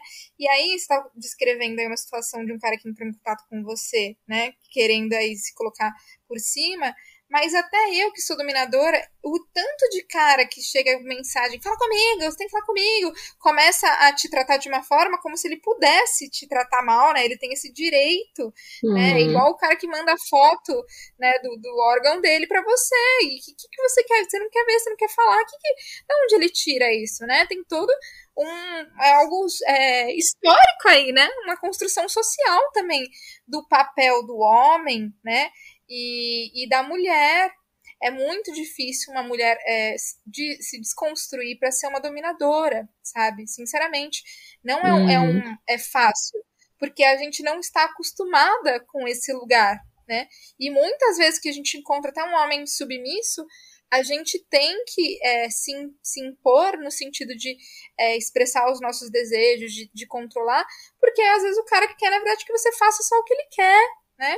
Só quer, é, nesse sentido, ter o próprio prazer, ele não está se importando, né? Então ele quer usar outra, uma mulher, uhum. né? Ele quer usar uma mulher. Então esse tipo de cara que vem, vem, vem buscar dessa forma, né? Uma aborda assim uma mulher, ele quer, obviamente, usá-la, né? E colocá-la nesse lugar é, de objetificação também, como um objeto que está ali para ele usar e fazer o que ele quer, e uma pessoa que está ali para servi-lo, né, num, num, lugar que não tem nada a ver com um lugar de uma relação de, de dominação entre um, é, do BDSM, né, entre o submisso e um dominador.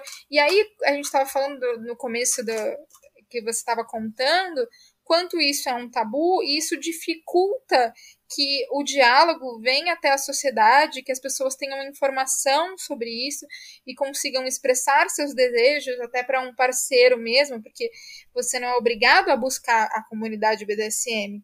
Você pode realmente querer viver seus fetiches junto com um relacionamento afetivo amoroso, mas as pessoas têm dificuldade de verbalizar, de falar sobre isso, né? Enquanto o estigma tiver aí, né, construído de uma forma tão ruim na sociedade, por trás, né, de quem vive seus fetiches, fica mais difícil, vai ficar difícil as pessoas conseguirem.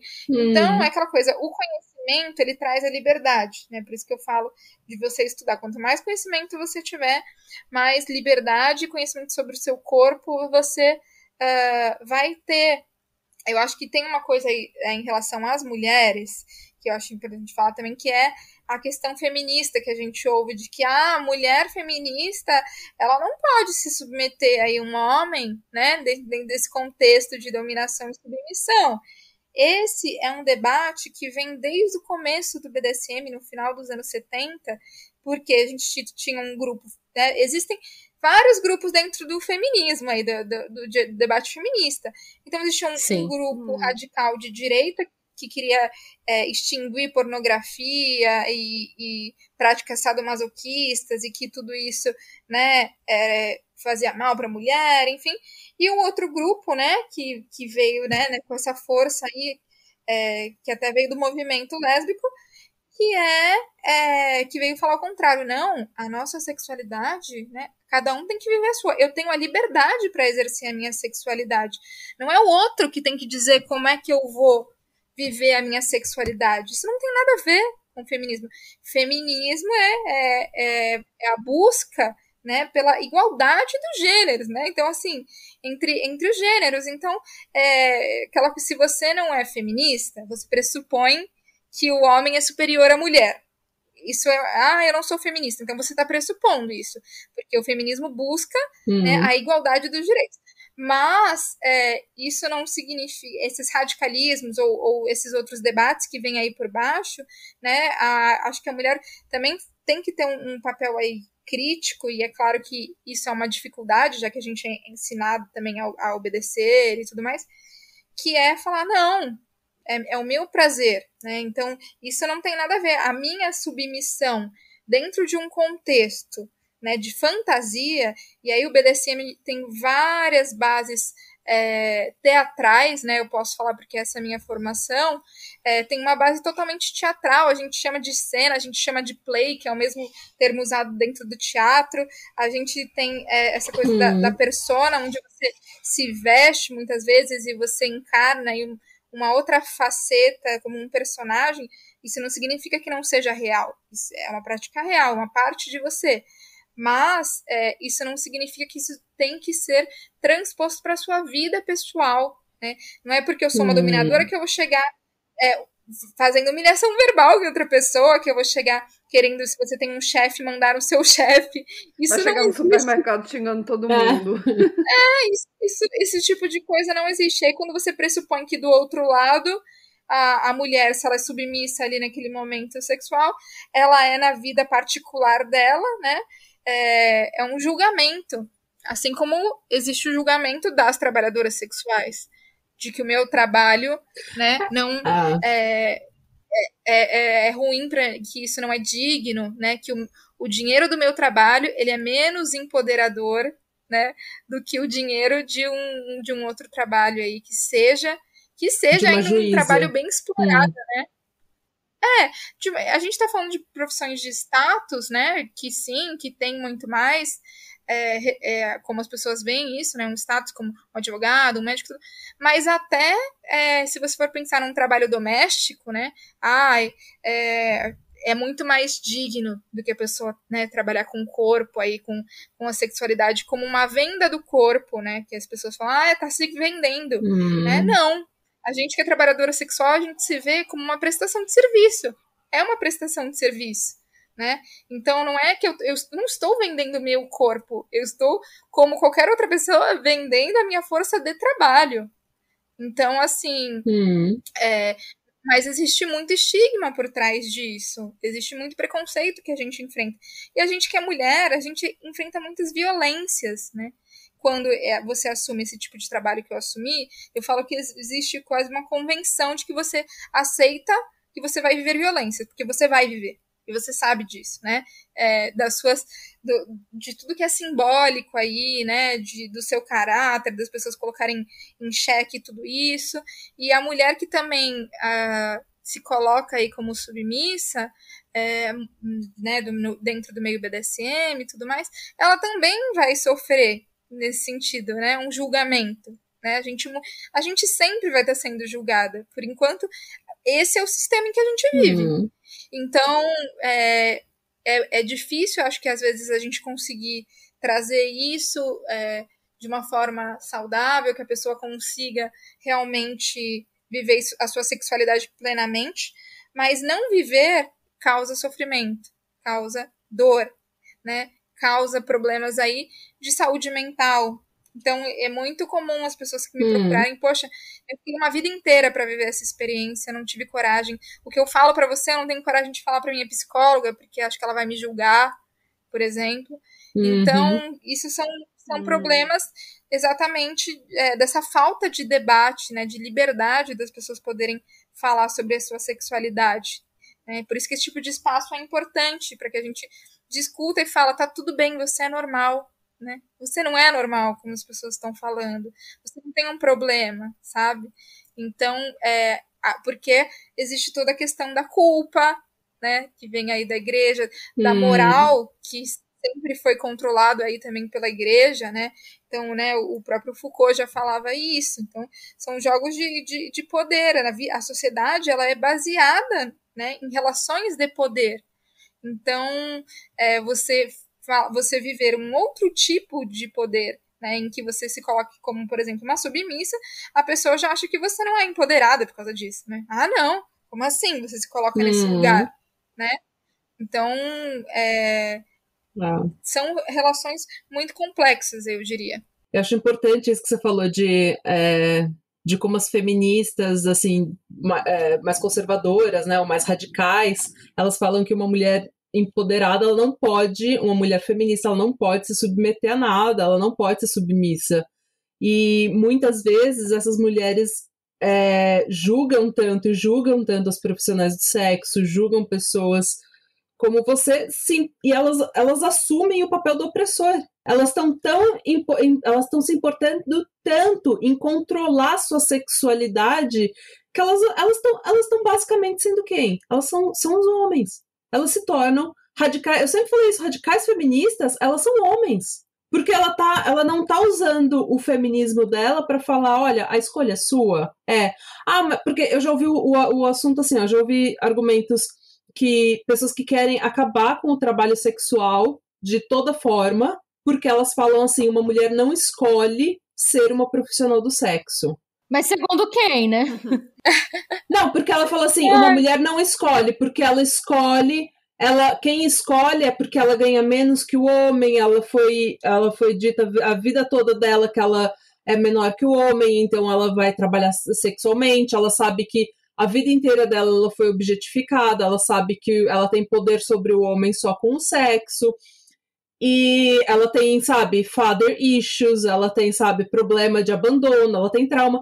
Mas, gente, absolutamente toda escolha que você faz em absolutamente todas as áreas da sua vida, elas são elas são inseridas em todos esses contextos de qualquer jeito. Sim. Então é a mesma coisa que falar, você não escolhe comer um hambúrguer.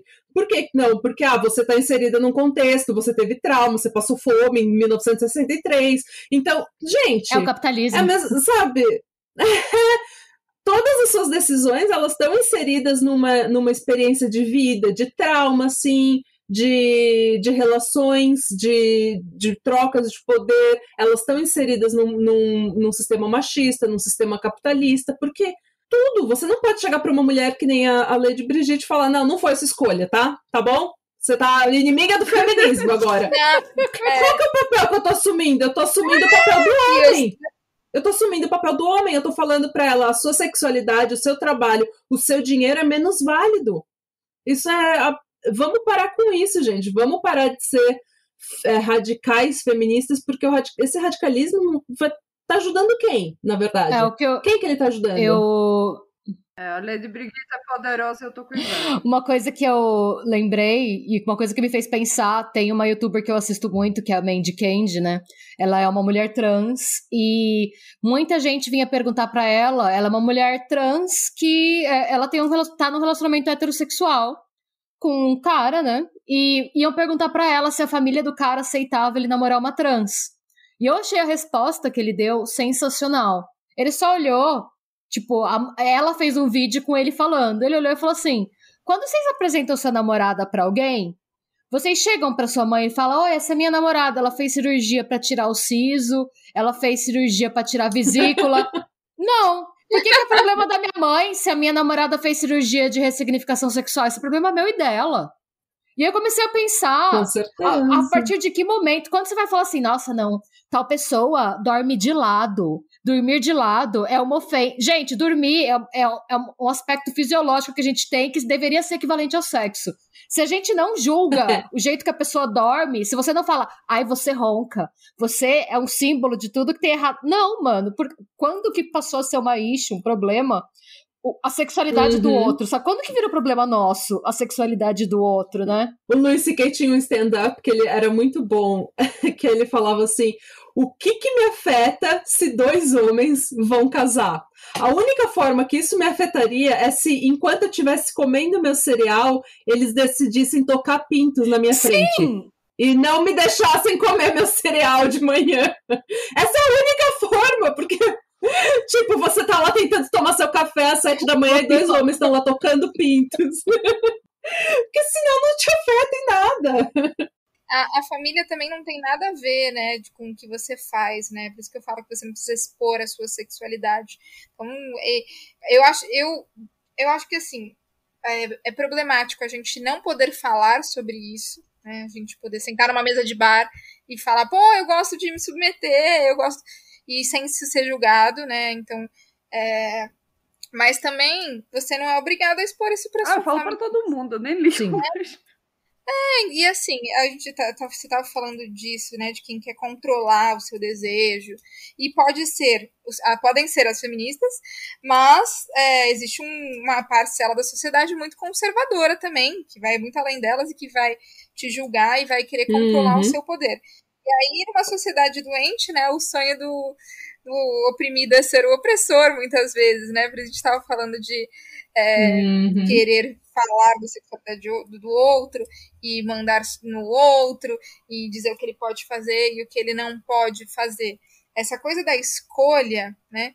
Todas as nossas escolhas são baseadas é, na nossa trajetória de vida. Então, uma pessoa que é, nasceu na periferia e não teve acesso à educação, é são, é uma é mínima chance dela conseguir entrar numa universidade pública e estar tá num cargo é, alto aí de uma empresa, versus uh, uma pessoa que nasceu numa família privilegiada e é, com uma, uma condição socioeconômica boa, que estudou nos melhores colégios do país, né, e que é, vai com certeza já tem uma trajetória né, esperada e, e vai chegar num lugar de ascensão aí profissional muito mais fácil do que se você for olhar estatica, estatisticamente uma pessoa que não teve estudo e que geralmente vai trabalhar é, com trabalhos que são socialmente considerados menores, né?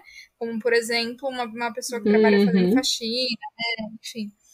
E, e aí, tudo isso é baseado sim, e eu acho que existem, de fato, várias pessoas que não têm uh, muitas opções, né? Nesse sentido de, de trabalho e, e tudo mais, de, de acesso ao mercado de trabalho. E, e a, existem mulheres, sim, que são exploradas, né? Mas isso também, é, é, a gente precisa falar da problematização disso não ser considerado é, como um trabalho, muitas vezes, né? As pessoas não, não consideram, vamos colocar aí, né? E não ter uma legislação sobre isso. Então, tudo isso ajuda para que esse contexto, uhum. né? De, de, que elas sejam exploradas aconteça. Então, próprio, esse próprio lugar da sociedade não querer aceitar algo que existe e algo que também é, faz uma certa manutenção aí, né, do, dos, das relações sociais, porque tem muitas pessoas que não têm coragem de viver, né, algumas coisas aí e, e buscam esse tipo de serviço. Então, é, tudo isso é muito é, é problemático nesse sentido quando a sociedade não traz esse debate e essa responsabilidade para si, né? Uma responsabilidade de, assim como o trabalho doméstico hoje tem uma legislação e não tinha, por que não discutir o trabalho uhum. sexual, que em outros países já existe uma legislação, Sim. né? Então já existe um amparo a essas mulheres para que elas também não se submetam a coisas que elas não queiram depois de uma, de, digamos, de uma certa idade, se ela não tem acesso à aposentadoria, se ela não tem, se ela não tem uma estrutura do Estado e da sociedade, de fato ela pode sim ser explorada. Porém, também existem uhum. é, as mulheres que buscam isso e querem viver isso. Então, é que é o meu caso. Né? Quando eu falo é, que eu estudei, que eu tenho uma formação, né, que eu falo sobre minha trajetória de vida, os lugares onde eu já trabalhei e tudo mais, as pessoas é, geram um certo choque, assim, nossa, mas como é que você foi buscar isso? Por que, que você foi então? Né? porque eu gosto, porque eu quero, porque é uma opção minha, né? Deveria ser isso já. Né? Ninguém fala para o médico, nossa, por que, que você foi estudar medicina para um advogado? Nossa, mas por que você foi fazer isso? Ah, eu já perguntei isso, porque quem é que vai estudar oito anos? Eu nunca entendi isso, não. Então, tem até um, um livro aqui, imagina, que eu quero indicar, que é, é, existe um livro da, da Dominique Luxor, que foi uma das percursoras aí da, de, entre dominatrixes, que é, ela descreve, a Dominique, ela é formada em História, ela trabalhou na Petro, Petrobras, tudo, então, assim, é, ela descreve sobre as sessões dela, o trabalho dela e tudo, e ela teve muito sucesso no trabalho dela. Hoje ela dá cursos de dominação. E, e aí, é, eu acho que é um livro bacana, até para quem quer entender de que isso não é só. As pessoas não fazem porque elas não têm escolha, não necessariamente é esse lugar que as pessoas querem. E quando você fala que uma mulher faz isso, ah, não, ela faz porque ela não teve escolha. Você se coloca como se você fosse mais inteligente que ela, né? Você sabe mais sobre a vida dela do que ela mesma.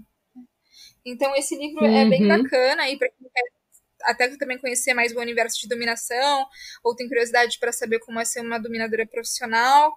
É, tem um outro livro também que é de uma mulher aí é, que também foi uma das precursoras, mas ela vem antes da Dominique, quando nem se falava em Dominatrix, que é a Vilma Azevedo, que é o SM Sem Medo. E aí é uma época que ainda nem se falava em BDSM, e é um livro uh, é, você encontra na internet, apesar de é de, mais, um pouco mais difícil, vai encontrar em, em sebo, não tem todo. Você não vai encontrar ali na livraria, mas até porque é aquela coisa, né? O estigma, o tabu, tudo isso, muitas vezes faz pessoas até não, não esse tipo de livro não entrar em, em grandes livrarias uhum. ou ter uma tiragem pequena ou não ser, né?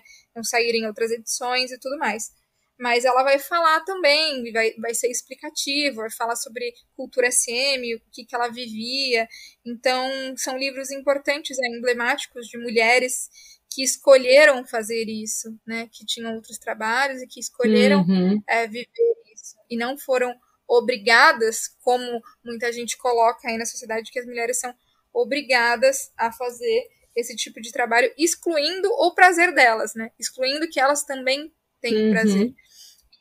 E, quando você fala, é. ah, mas a mulher ela se submete dentro do trabalho sexual muitas vezes a fazer o que ela não quer, porque o cara quer. É, é claro que existem, a gente tem que saber colocar limites, e eu acho que nesse ponto muitas trabalhadoras sexuais colocam, olha, eu não faço esse tipo de coisa.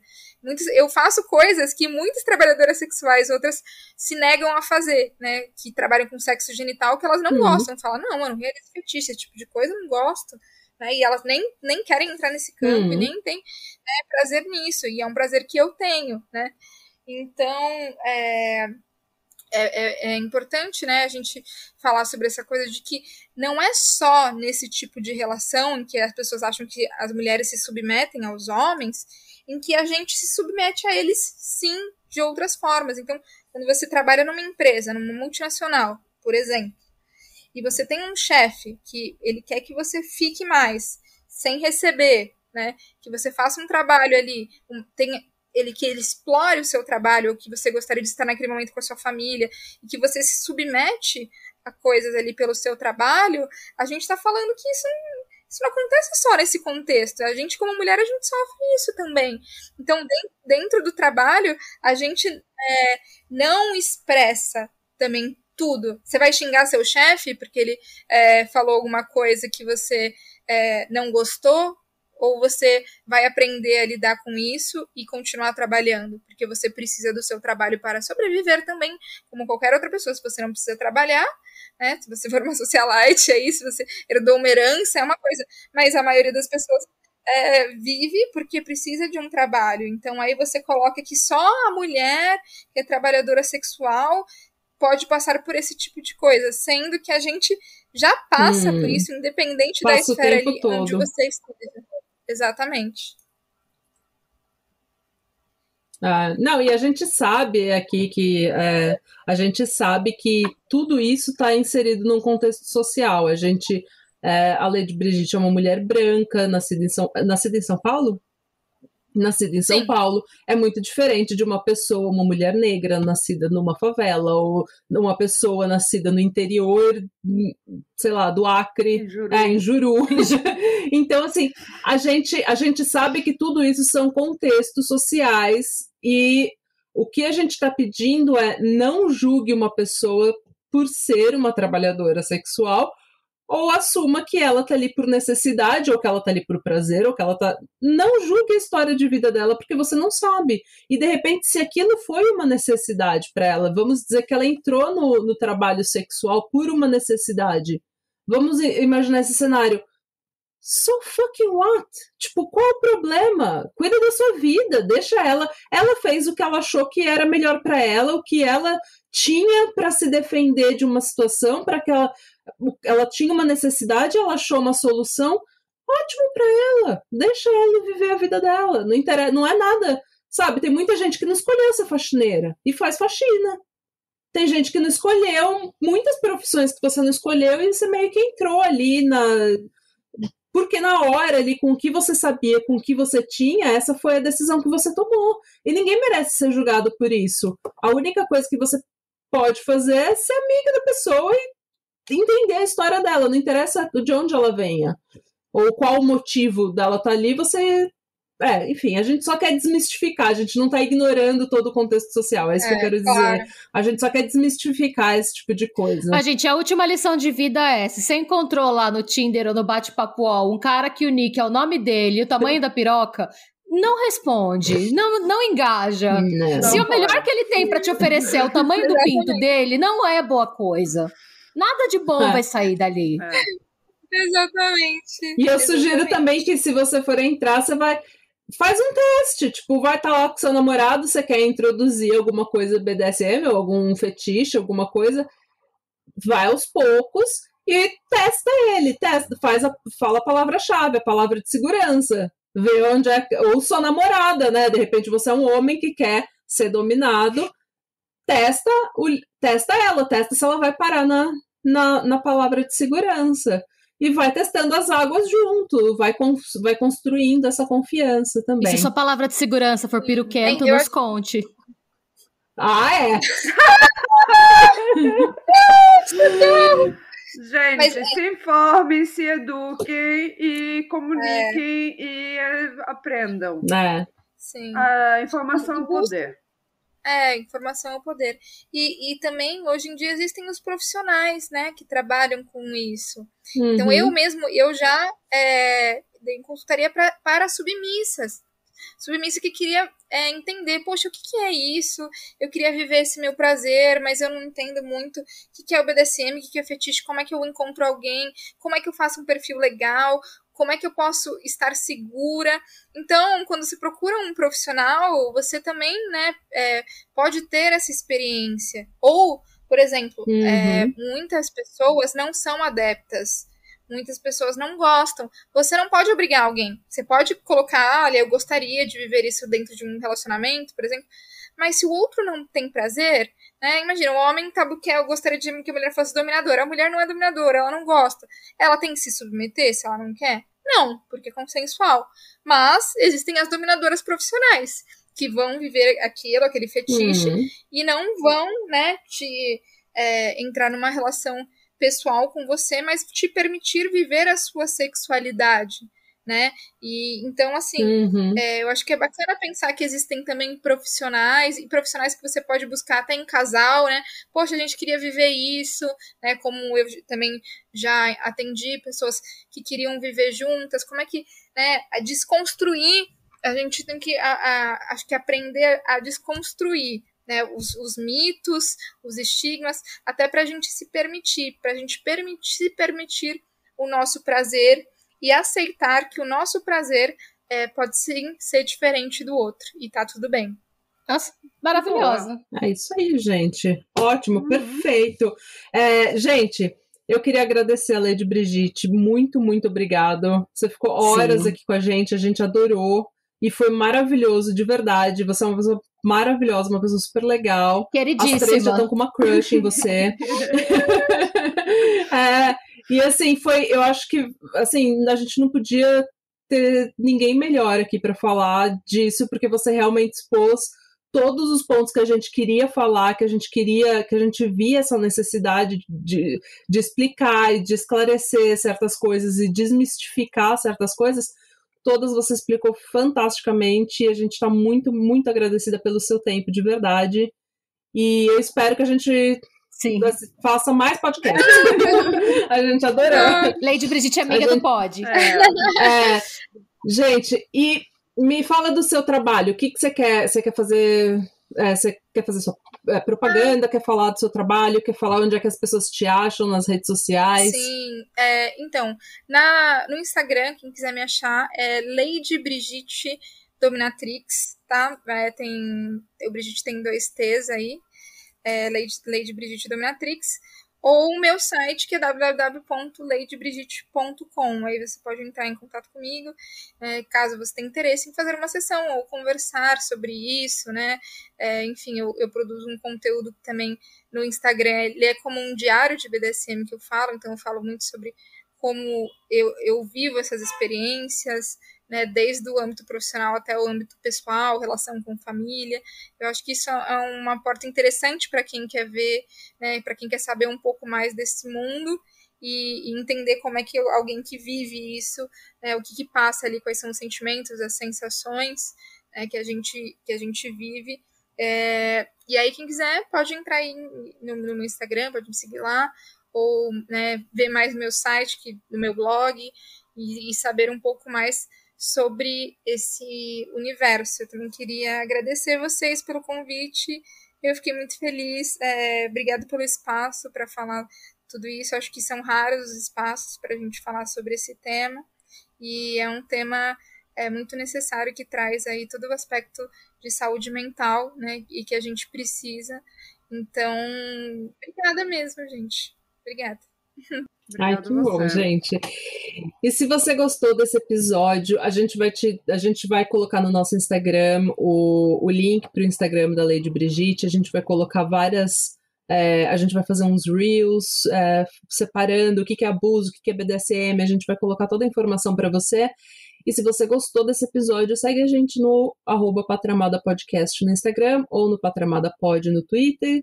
É, se você quiser mandar um e-mail para a gente, é patramadapod.gmail.com e a gente espera que vocês fiquem, busquem conhecimentos e se, se cuidem. Não, não, não, caiam, não caiam no papo dos predadores, gente. Conhecimento, como a Lady Brigitte falou, falou é, é poder. Conhecimento é poder.